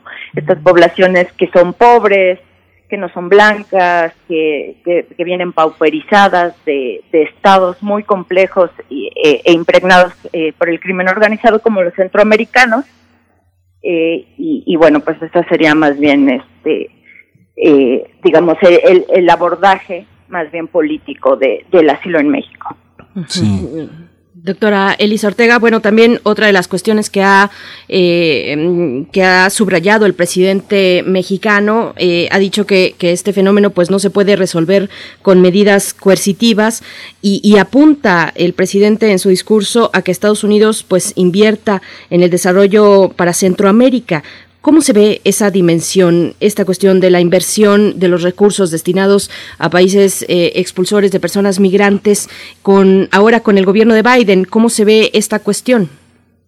Pues bueno, por un lado podría ser bien vista, ¿no? Desde, desde este programa que se hace en 2019 con ayuda de la CEPAL, ¿no? Eh, donde uno de los lemas era Sembrando Vida en, en, en Centroamérica. Pero el problema es más complejo. O sea, no, no solamente es, digamos, eh, englobarlo en ayudemos a estas poblaciones para que no tengan que emigrar. Eh, es mucho más complejo. Estamos hablando de violencias de distinto tipo en estos países, al menos en los centroamericanos. Entonces, podría ser una parte del abordaje para, eh, para ayudar a, a estas personas, pero no lo es todo y, eh, y hay que recordar, muchas de estas personas tienen ya familiares tanto en México como en Estados Unidos y quieren reunificarse con ellos. Además, en estos países hay que recordar la presencia del crimen organizado, el nivel de criminalidad. Estamos hablando de ciudades eh, que están, digamos, a la cabeza a nivel mundial en violencia, en letalidad. Entonces, eh, digamos, no se resuelve eh, la, situación de estas personas de querer migrar por programas que son, digamos, eh, es, es como querer tapar el sol con un dedo, con estos, con estos programas que además, pues no son nuevos, eh, se han establecido bajo distintos nombres, eh, pero me parece que gran parte de, del objetivo es frenar que estas personas lleguen a Estados Unidos. ¿Por qué? Porque no es una población bien vista, no es una población bienvenida. ¿Las protegen sus gobiernos a esta comunidad de personas que, que, pues, que no tienen estrictamente para nosotros un rostro definido, desgraciadamente? Eh, son, eh, ¿Tienen alguna respuesta de sus propios gobiernos? ¿Son personas que en última instancia, al verse tan acosadas, tan rechazadas, acuden a sus embajadas, acuden a algún tipo de, ayuda que tenga que ver con eh, sus gobiernos, sus organizaciones en Centroamérica? Yo creo que en muy menor medida eh, estamos hablando de, de, países que, eh, por un lado está el crimen organizado, pero también son países muy pobres, ¿no? Con todo este tema de la pandemia, además la situación de precariedad, ¿no? Y los sistemas de salud sanitarios este, quebrados, pues todo eso se ha agudizado. Entonces, mm, yo creo que no, no, no, no es como una una opción viable ni a la que acudan principalmente estas personas porque precisamente el tema de que huyan de, de, de sus territorios es porque sus propios países no les pueden, digamos, proveer condiciones dignas y seguras para vivir ahí. Doctora, pues ya nos vamos acercando al cierre. Doctora Elisa Ortega Velázquez eh, del Instituto de Investigaciones Jurídicas de la UNAM. Le pregunto pues con esta decisión de la Corte Suprema en Estados Unidos de mantener, de, de- de mantener pues este programa Quédate en México. ¿Qué, qué podemos prever para el futuro pues más inmediato? Ah, son muchas las organizaciones, lo sabemos, que de este lado y del otro lado de la frontera norte del país pues eh, trabajan cotidianamente desde hace tanto tiempo, son redes completas que se echan a andar ante cada una de las decisiones y los vaivenes políticos eh, en las más altas cúpulas y que siguen trabajando eh, eh, en territorio ahí a pie de las necesidades de las personas migrantes. ¿Qué se puede prever para el futuro inmediato eh, Quédate en, en México una vez de que, que sabemos pues de esta decisión de la Corte Suprema?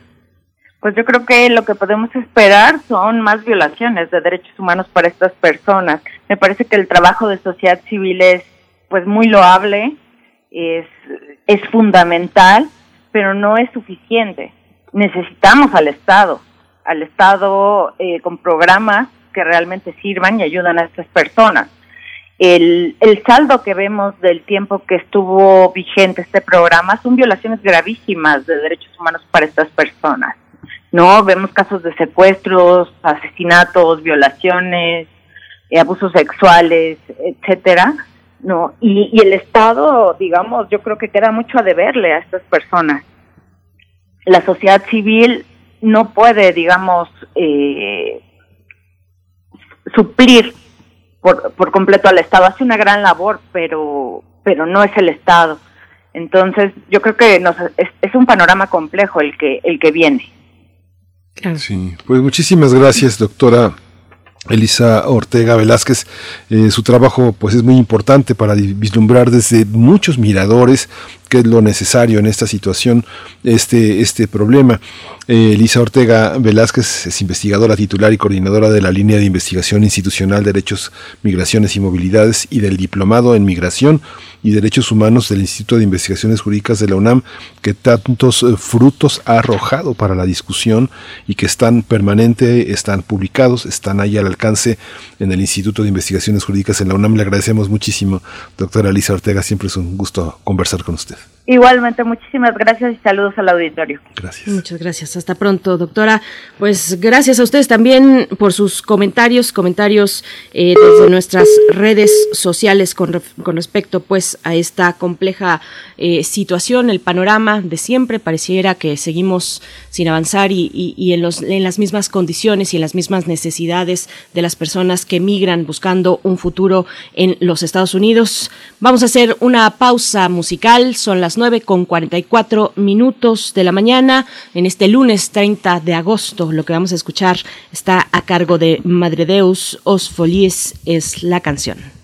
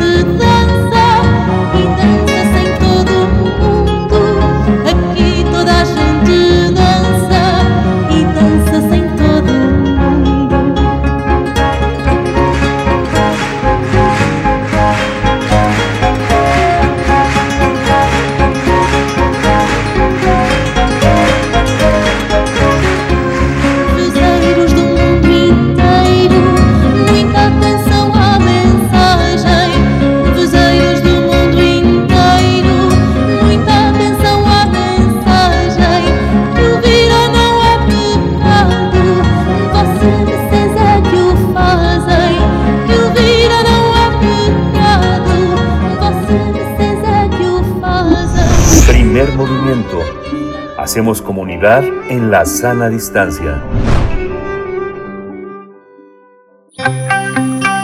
Biosfera en equilibrio.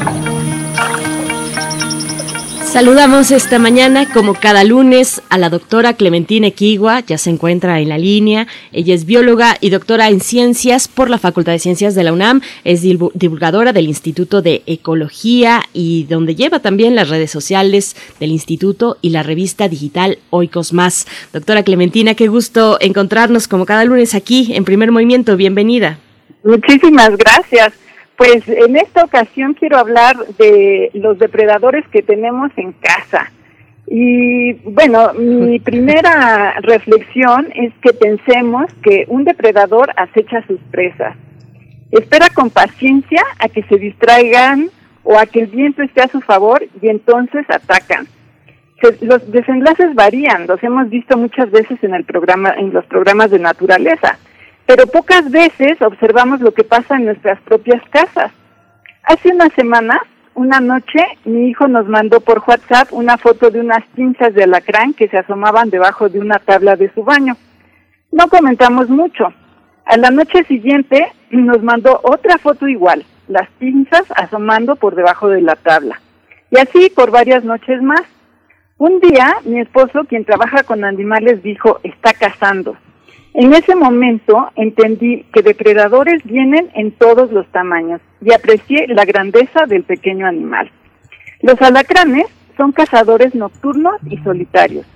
Esperan en un lugar a que pase una cucaracha, cualquier otro insecto, incluso otro alacrán o hasta algún pequeño vertebrado como una lagartija para tener algo que comer.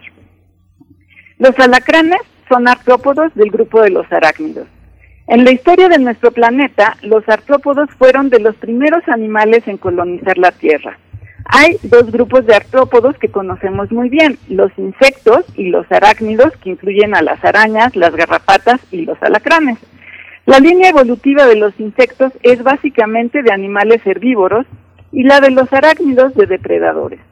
Una manera fácil de distinguir a los insectos es porque tienen tres pares de patas, antenas y alas. Los arácnidos tienen cuatro pares de patas y no tienen ni alas ni antenas. Y como dije, los artrópodos han estado por muchísimo tiempo en nuestro planeta. A principios del 2020, la revista Nature publicó el descubrimiento de un fósil de alacrán en hace, de hace 430 millones de años. El animal es un fósil que demuestra que la morfología de los alacranes ha cambiado muy poco con el paso del tiempo. Por eso se dice que los alacranes son fósiles vivientes. Hay alacranes en casi todo nuestro planeta, con excepción de los climas extremadamente fríos del Ártico y la Antártica. Los alacranes no tienen ni garras ni dientes para cazar, pero sí tienen pinzas y un aguijón que utilizan para inyectar veneno a sus presas e inmovilizarlas.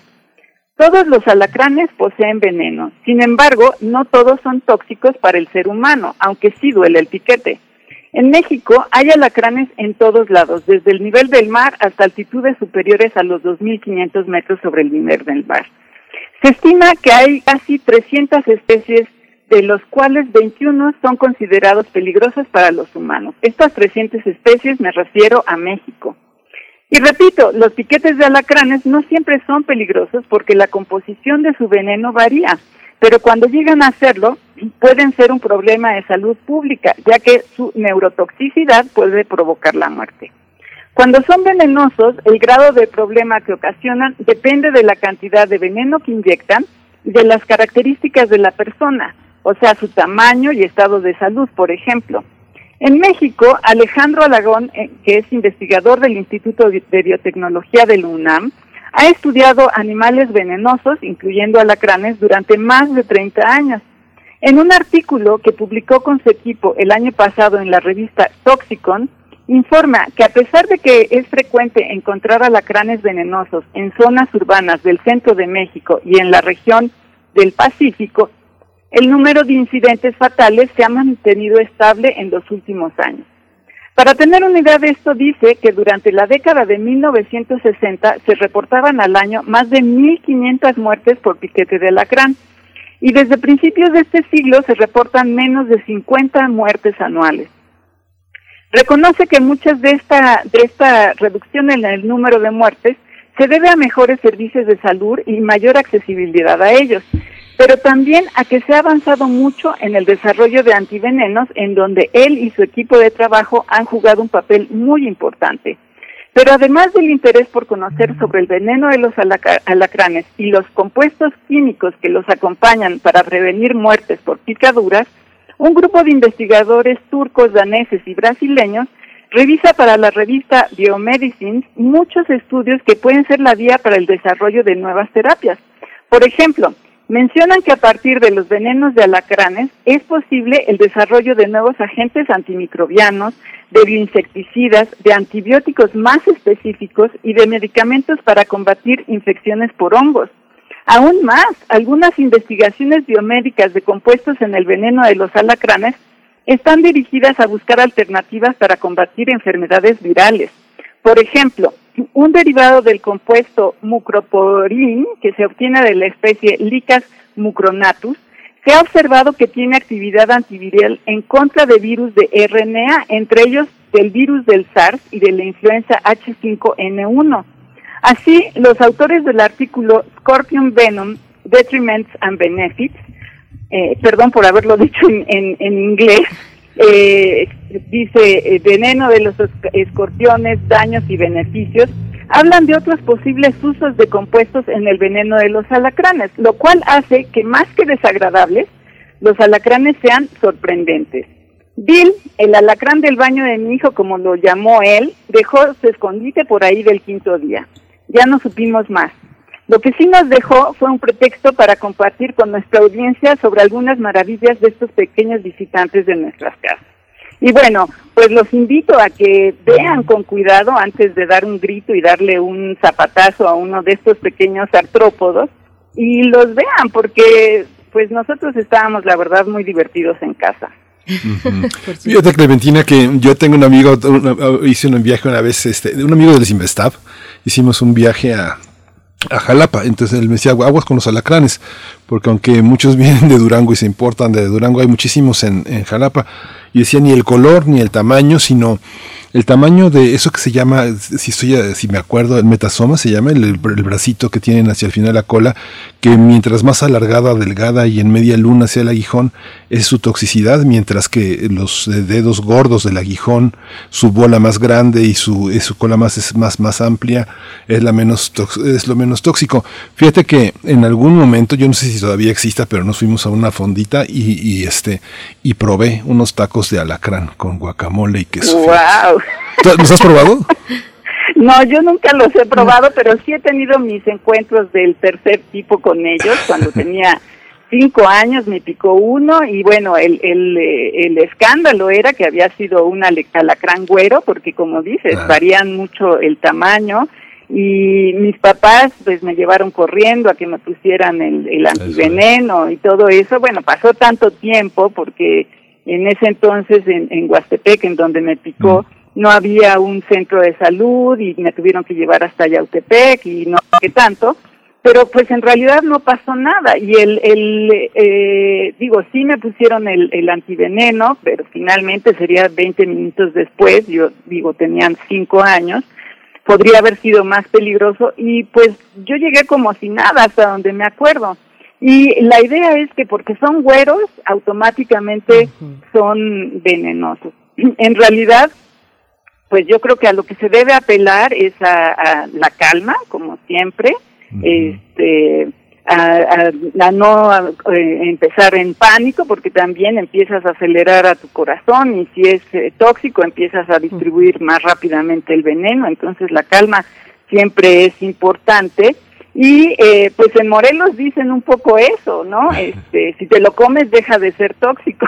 no sé qué tan cierto sea, pero pues mucha gente lo hace, así directo, ¿no? Sin, sin guacamole y sin tortilla. Y sin tortillas, ¿cómo va? Dice Abel Arevalo por acá en redes sociales que saludos a Durango. Bueno, Sí, en la plaza, en la plaza central, este, algún domingo sin mucho que hacer, pero ya había leído Perdita Durango y los alacranes en un hotel que estaba cerca de la de la terminal de autobuses, es un hotel muy viejo, todo de madera, había muchos alacranes en todas partes, pero me fui a la plaza y había lugares donde los sombreros se juntaban y vendían tacos de, de- de alacranes con tortilla negra y guacamole.